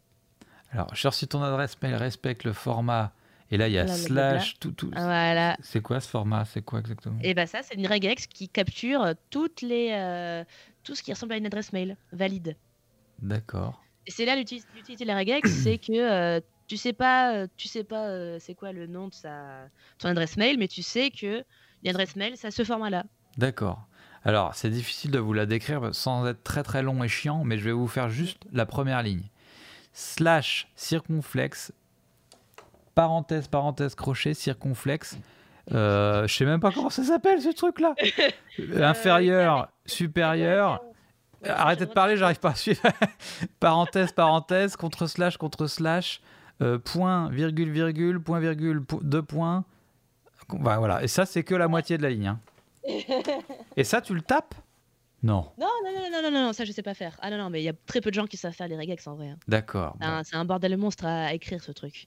Il a que des il y a SMU qui est excité par ça, il y je a crois. des sites qui existent pour t'aider, il y a des gens qui ont déjà fait pour toi, tu cherches sur internet. Normalement, tu trouves. D'accord. Parce que là, euh, des smugs, j'imagine qu'il l'a pas fait lui-même, il l'a trouvé, il l'a trouvé sur internet. Euh, oui. Mais c'est pas Ah. impossible qu'il la connaisse Ah. par cœur. Je le connais personnellement, euh, Ah ouais. Connais par cœur. oui. Et, et il est en train de nous dire dans le chat la lecture de Regex. C'est de la SMR pour développeurs. je Ouais, veux bien peu vous croire. Mais en tout cas, je pense que des SMU, ça l'excite plus ou moins sexuellement, ce genre de choses. Ah ouais, ouais, c'est- donc euh, là on est, on est plutôt du côté de développeurs euh, bizarres. Des Non. développeurs clichés. Bah, ça, c'est deux mots qui correspondent bien à des SMU. Bizarre. Celui qui se, frotte, qui se frotte à son clavier. Cliché. Non, c'est méchant, c'est méchant, c'est pas vrai, hein, je dis n'importe quoi. Euh, Qu'est-ce que j'ai écrit là. Ah oui, il y a combien de consultantes dans ta boîte? Euh, on est euh, 45, je crois. ah, 45, c'est pas beaucoup, ça va. ah bah, bah, ça me semblait énorme, moi, mais du coup, euh, Ça te semblait énorme? Parce qu'il y en a qui sont 500, tu vois les fameux SS2I là? Voilà, ouais. Ça, c'est nous, 500 c'est, euh, consultants en informatique qui sont prêts à partir. Ouais, c'est ça, prêt à, prêt à l'emploi. Et ils ont des locaux ou c'est comme une boîte d'intérim, c'est juste un bureau dégueulasse sur carrelage blanc euh, et des Ça téléphones? dépend de la boîte. La mienne, les miennes, on a, on a une maison, quoi. On a une maison euh, pour nous. Donc ça, c'est les locaux de la boîte. D'accord. Et après, on a envoyé en mission chez les clients. Donc dans tous les cas, on passe pas notre vie, euh, D'accord. enfin notre, notre temps de travail dans les locaux. Et tu t'estimes plus chanceuse d'être là-dedans que dans une SS2I Ouais, carrément. Non, c'est une bonne boîte là où je suis. D'accord. En tout cas, si tu veux. Alors, il y a euh, quelqu'un qui euh, m'a très, enfin très souvent, au moins deux fois posé la question dans le chat. Quel est le nom de cette boîte? T'es pas Ah ouais, obligé de le donner. je sais pas si j'ai euh, envie de la dire. Bah voilà, tu portes une cagoule, attends, donc je pense sinon, que je sais même pas poser la dis- je- question. Mais... Mais je le dis en message privé à cette personne. Et je sais pas qui c'est qui, a, qui a ah, posé la question. C'était Meumeu. Meumeu quelque chose. Donc si t'es là, Meumeu. Hein. manifeste-toi. Laisse un message et te le dira en privé. Là, je te rappelle. euh... Dans son ESN, à quelqu'un dans le chat dit qu'ils sont plus de 25 000 en France. Donc ah, oui, bah, c'est une énorme grosse boîte, oui. 45, ça fait peu finalement. Vous êtes un peu ah, minable. C'était petit. D'accord. On reste à taille humaine. Hein. Ah ben oui, mais dans le monde, 29 600 ingénieurs dans une SS2I, oui, évidemment. Dans le... Oui, dans le monde, ouais. C'est euh, voilà. ça, version nous, c'est version... Une boîte à euh, échelle humaine. Euh, région, quoi. Nous, c'est région, 45 personnes. Et du coup, t'as des potes dans cette boîte? Euh, bah, Maintenant, j'ai euh, des potes, euh, bah, on va dire des collègues avec qui je m'entends bien. Oui. C'est pas des potes que, avec qui je sors le soir, quoi. Mais il y a, quelques-uns qui, qui sont liés d'amitié et qui sortent après le soir, tout ça. D'accord. Et est-ce que ton, est-ce que ton mec ou tes ex sont souvent dev? Ou alors, t'es pas, obligé... alors, pas obligé de répondre déjà. Non, mais c'est marrant parce qu'en fait, oui, j'ai un ex qui est dev. Mais, euh, voilà. mais est-ce que du coup, c'est pas. Mais je l'ai pas euh, rencontré sur le lieu de boulot, pour le coup. Ça, c'était... Je le connaissais avant de devenir dev. En fait, je suis devenu dev à cause de lui. Ma, ma, question était un peu maladroite et je la regrette. Mais en fait, ce que je voulais dire, c'est. Euh, est-ce que, comme dans beaucoup de boulot, on n'a pas tendance à rester, comme les médecins sont souvent avec des médecins, enfin des gens du milieu de la ouais. santé bah, si, il y a beaucoup de couples qui se forment dans le milieu, quoi. Si, si, effectivement. D'accord, ok. Euh, bon, mais ça, je pense pas. Tu vois, c'est comme tous les milieux en fait. Hein. Oui, oui, oui. Mais, mais voilà, c'était pas. Non seulement c'était une question maladroite, pas très intéressante, et hors sujet vu qu'on parle plutôt des questions techniques. On parle de la technique ici, voilà. Bah voilà, donc euh, voilà, donc euh, ton salaire, je ne pose même pas la question. Quelqu'un a posé la question dans le chat, mais voilà, ça fait pas partie vraiment du sujet, voilà. Mais là, il y, y, a une question. Est-ce que tu fais du développement depuis longtemps? Et donc, moi, ça fait deux ans que je fais du développement. Et clairement, euh, j'ai pu être apte à travailler après 9 mois de code dans les pattes. Est-ce que tu penses que quelqu'un de 45 piges qui n'a jamais fait de code de sa vie peut se mettre au code et devenir dev? Ça devient oui. Ouais. Bah, en, fait, je, en fait, je vois bien aussi l'idée que la personne de 50 ans, elle est, elle est plus bloquée sur l'ordinateur qu'une personne de 20 ans. Et je, je, pense, tu vois, je pense pas qu'il y ait de. T'as besoin d'avoir des compétences particulières pour faire ça. Il faut juste apprendre. D'accord, ok. Donc et justement, en parlant d'apprendre, il y a quelqu'un qui parle dans le chat là de CS, CS 50. Je connais pas, mais il y a plein de ressources sur Internet qui euh, permettent d'apprendre tout seul euh, le code. Et c'est ça qui est intéressant alors je vais encore parler de moi, je suis désolé, c'est pas le but, mais moi j'avais utilisé un site qui s'appelait Code Academia, je crois. Ouais, il y a ça. qui était vraiment pas dégueulasse. Euh, parce qu'il était bien codé justement. du coup, l'intérêt du site, c'est qu'il était bien codé et que du coup, il y avait vraiment des exercices. Et en fait, en tapant, on voyait les choses apparaître en direct. C'était vraiment très très bien foutu. Ah, ouais. Mais après, c'était. Bah, il y, avait aussi Open Classroom, tu vois. Il y a pas mal d'années, euh, donc il y a sans doute mieux. Pour les, pour, les, anciens, il y avait le site du zéro. Ça, beaucoup de potes à moi ont appris euh, à coder grâce au site du zéro, qui est devenu Open Classroom d'ailleurs. Ouais. Euh, moi, j'ai appris sur Open Classroom. D'accord. quasiment. Enfin, mes premiers langages, j'ai appris JavaScript, j'ai appris sur Open Classroom. Toute seule? Ouais, toute seule. Jamais d'intervention d'exercice de, à envoyer à quelqu'un qui corrige Non, pas de correction. D'accord. non. Parce que, bah non, parce que en fait, ta correction en soi, c'est ton site il marche ou pas? Ouais. Bon, si vous êtes gravement au chômage, si vous avez une, attirance un peu pour le code quand même, parce que après vous allez en bouffer. Hein. Bah, euh, moi, j'avais, j'avais jamais, j'étais vraiment zéro, zéro, zéro code euh, avant de commencer ma formation. J'avais aucun, aucun bagage, vraiment. Et qu'est-ce qui t'a attiré? Il y avait quand même. Bah, c'était juste que je m'étais mise à faire de l'algorithmie d'un coup. Ah. à prendre juste. Je vais trouver un site sympa que je vais linker ici d'ailleurs parce que si les gens veulent s'y mettre, il faut qu'ils commencent par là. Il faut qu'ils commencent par l'algorithmie. Et le site s'appelle euh, comment pour les gens qui écoutent le podcast? Ah oui, alors le, site c'est pise.info slash algo. Alors je le mets dans le chat. Pise, tu l'écris comment? Ouais, bah c'est P-I-S-E. D'accord. Point info slash algo. A-L-G-O. Donc ça, Et euh, ce site-là, déjà, c'est super marrant. Euh, c'est un prof de fac qui a écrit ça, c'est vraiment génial. Et j'ai appris l'algorithme là-dessus, il y a plein d'exercices, et si tu les fais tous sérieusement, franchement, t'as un super niveau, quoi, déjà. au moins pour, pour structurer ta pensée, structurer ta logique. Ah, comment bien, il faut ça. parler à l'ordinateur. Eh ben, impeccable. Merci beaucoup pour ce lien. Ça, c'est un des buts de ce podcast. Donc, c'est une très, très, bonne, très bonne chose. Et, et donc, du coup, il y a, voilà, il y a du boulot. Hein. Donc, oui, oui, il y a du boulot et tu peux y rentrer assez facilement. Et euh, donc ça c'est plutôt ça c'est plutôt une bonne nouvelle pour les gens qui sont un peu en galère mais qui ont quand même un petit peu un attrait pour euh, le, langage euh, informatique. voilà, vous pouvez vous pouvez vous, précipiter notamment sur ce lien. c'est ça. moi, je me suis toujours dit que si j'étais en grave en galère un jour, je me mettrais à apprendre à coder. Parce que je pense que c'est le truc le plus. ouais, voilà. On aura encore besoin sans doute de codeurs pendant un bon moment. Ça, d'ailleurs, tu as un avis là-dessus? Est-ce que tu penses que les intelligences artificielles se démerderont sans vous à un moment donné ou... Ah, ah Eh bah oui, euh, bah, ah, je, vais linker un autre article. D'accord. Euh, ça parle de. Euh, donc, c'est un article qui a été fait en 2015 sur un blog qui s'appelle Wait But Why? Et c'est en anglais, par contre. Ok. Et ça parle, ça explique bien comment l'intelligence artificielle va en fait nous dépasser et on n'aura pas le temps de le voir parce que le principe aussi de l'intelligence artificielle, c'est que son développement ressemble vraiment à une courbe exponentielle. Donc, à partir du moment où on voit qu'elle s'approche de nous, en fait, euh, ce sera déjà, elle, nous aura, elle aura déjà surpassé notre intelligence. Et on va crever ou pas? C'est tout ce qui m'intéresse. Alors, ça dépend. Est-ce qu'elle sera gentille ou pas? Ben, ah, donc là, c'est une chance sur deux. c'est ça. Gentil, pas gentil. Bah, la gentille va forcément se faire bouffer par la méchante. Hein. Gentil, euh, bah, je, je sais pas. Et eh ben donc ça risque d'arriver assez rapidement. Peut-être que c'est déjà parti. Ça se trouve le coronavirus, euh, hein, c'est peut-être. Le coronavirus a été, très... été créé par une chauve-souris robot euh, qui a créé un virus. Bref.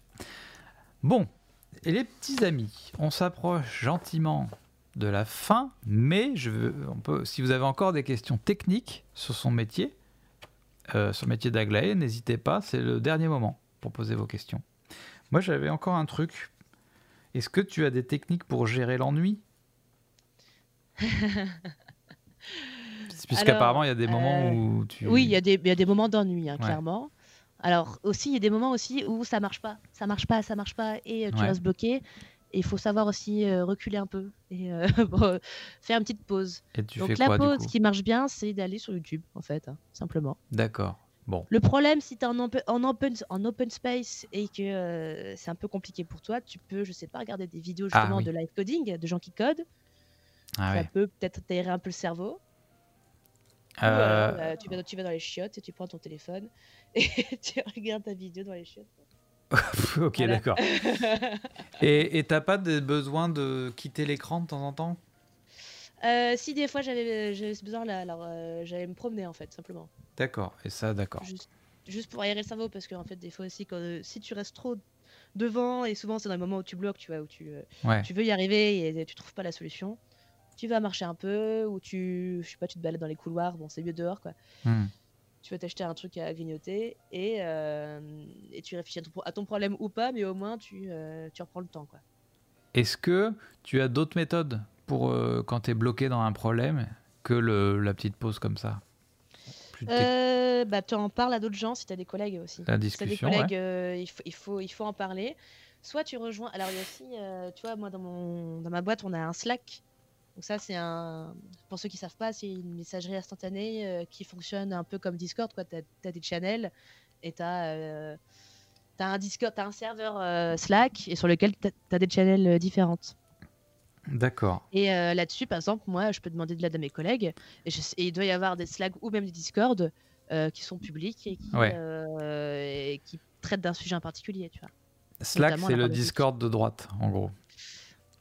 Ah ouais, ça doit être ça, hein, parce que c'est utilisé par toute l'entreprise. oui, bah oui.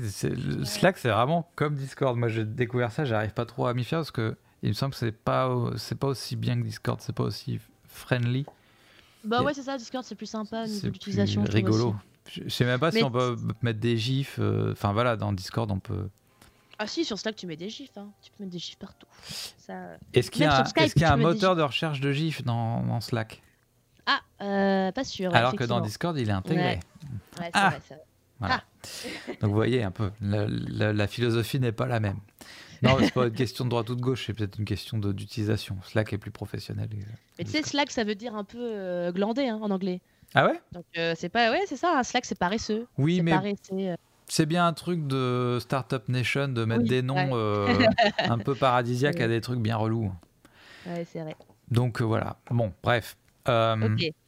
Euh, Il y a des gens qui demandent si tu conseilles des logiciels particulièrement. Bon, on va se limiter à ton, ton métier, donc des logiciels. Toi, tu as parlé plutôt pour euh, écrire ton code.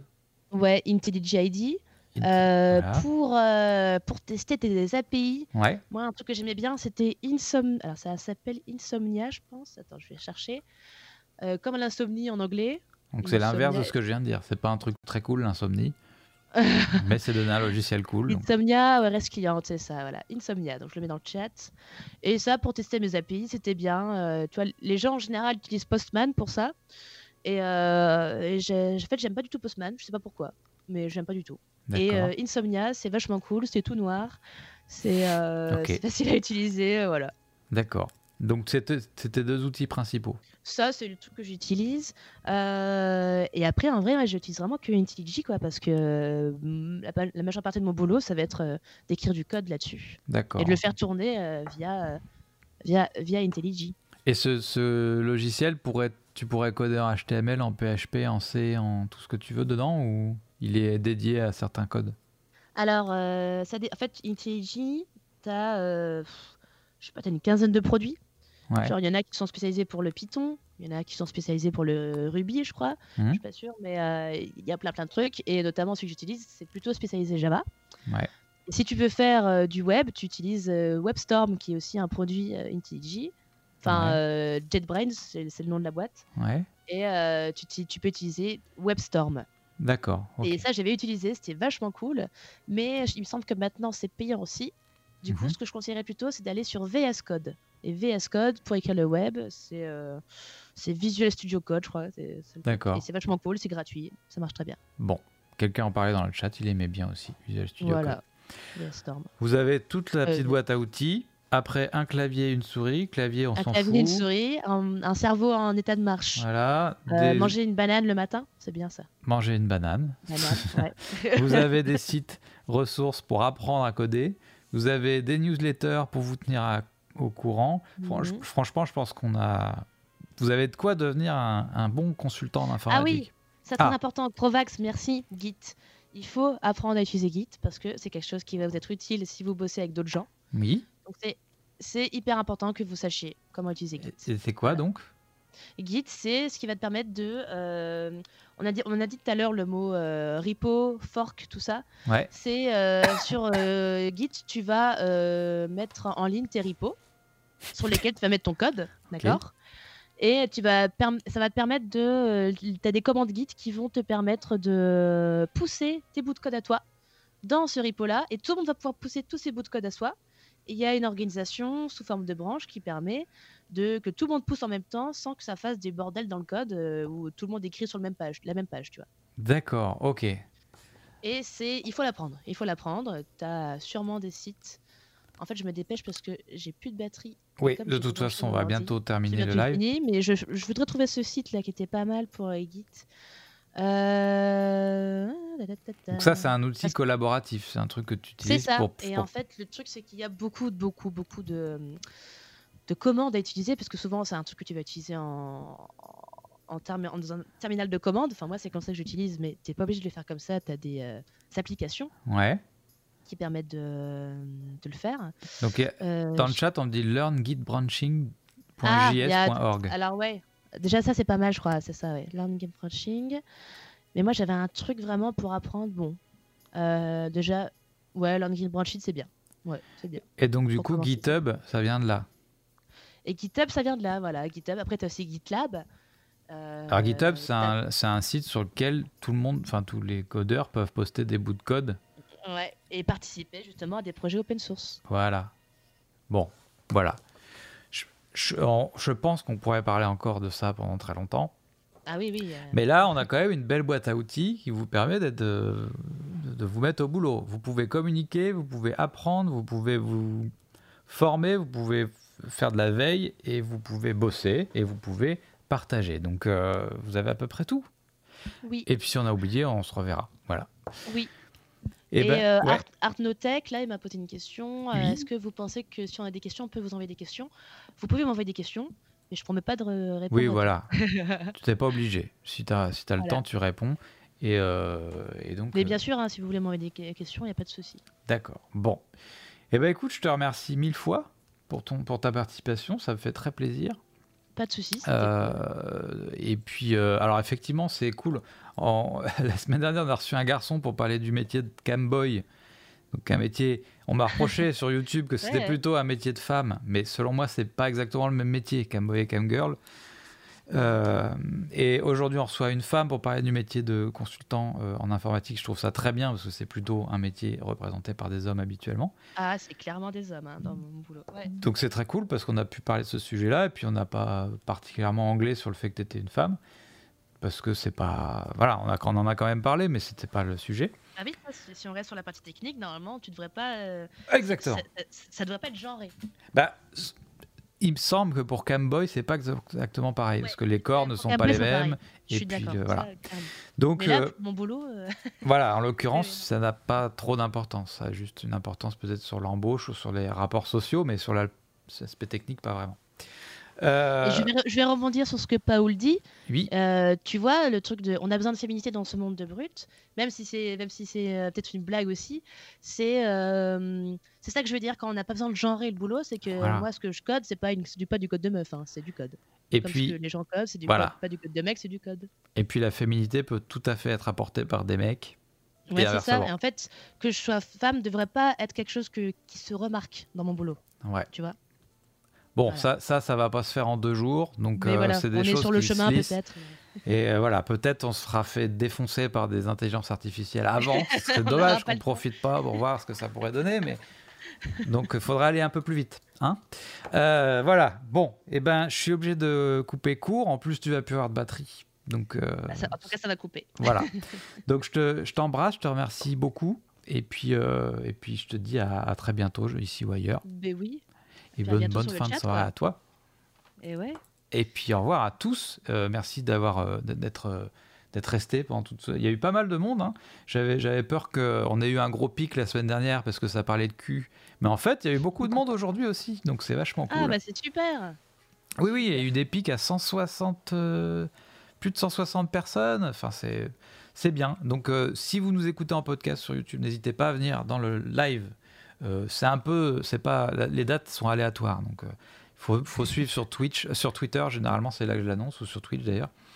Et comme ça, vous pouvez participer. Mais pour tous ceux qui ont raté, n'hésitez pas à le regarder en replay un peu partout. Et puis, euh, et puis euh, donc aussi, si vous avez envie de participer à l'émission, c'est tout à fait ouvert. Je sais, alors j'ai une grande liste d'invités hommes sous, les yeux, mais euh, assez peu de femmes. Donc si vous êtes une femme et que vous voulez, vous voulez parler de, de votre métier, votre passion ou de votre condition, parce que effectivement, il est si, si vous êtes si vous avez par exemple un handicap, on peut parler de l'aspect technique de ce handicap pendant pendant deux heures. Donc si, si vous êtes une femme, hein, euh, évidemment, ça, serait, ça serait intéressant parce que j'essaye d'alterner. Voilà. Donc bah, merci à tous, je vous fais des gros bisous. Merci à toi Aglaé. Et puis euh, bonne fin de soirée. Et ben merci à tout le monde. Allez, Et à gros plus. bisous. Salut, ciao. Salut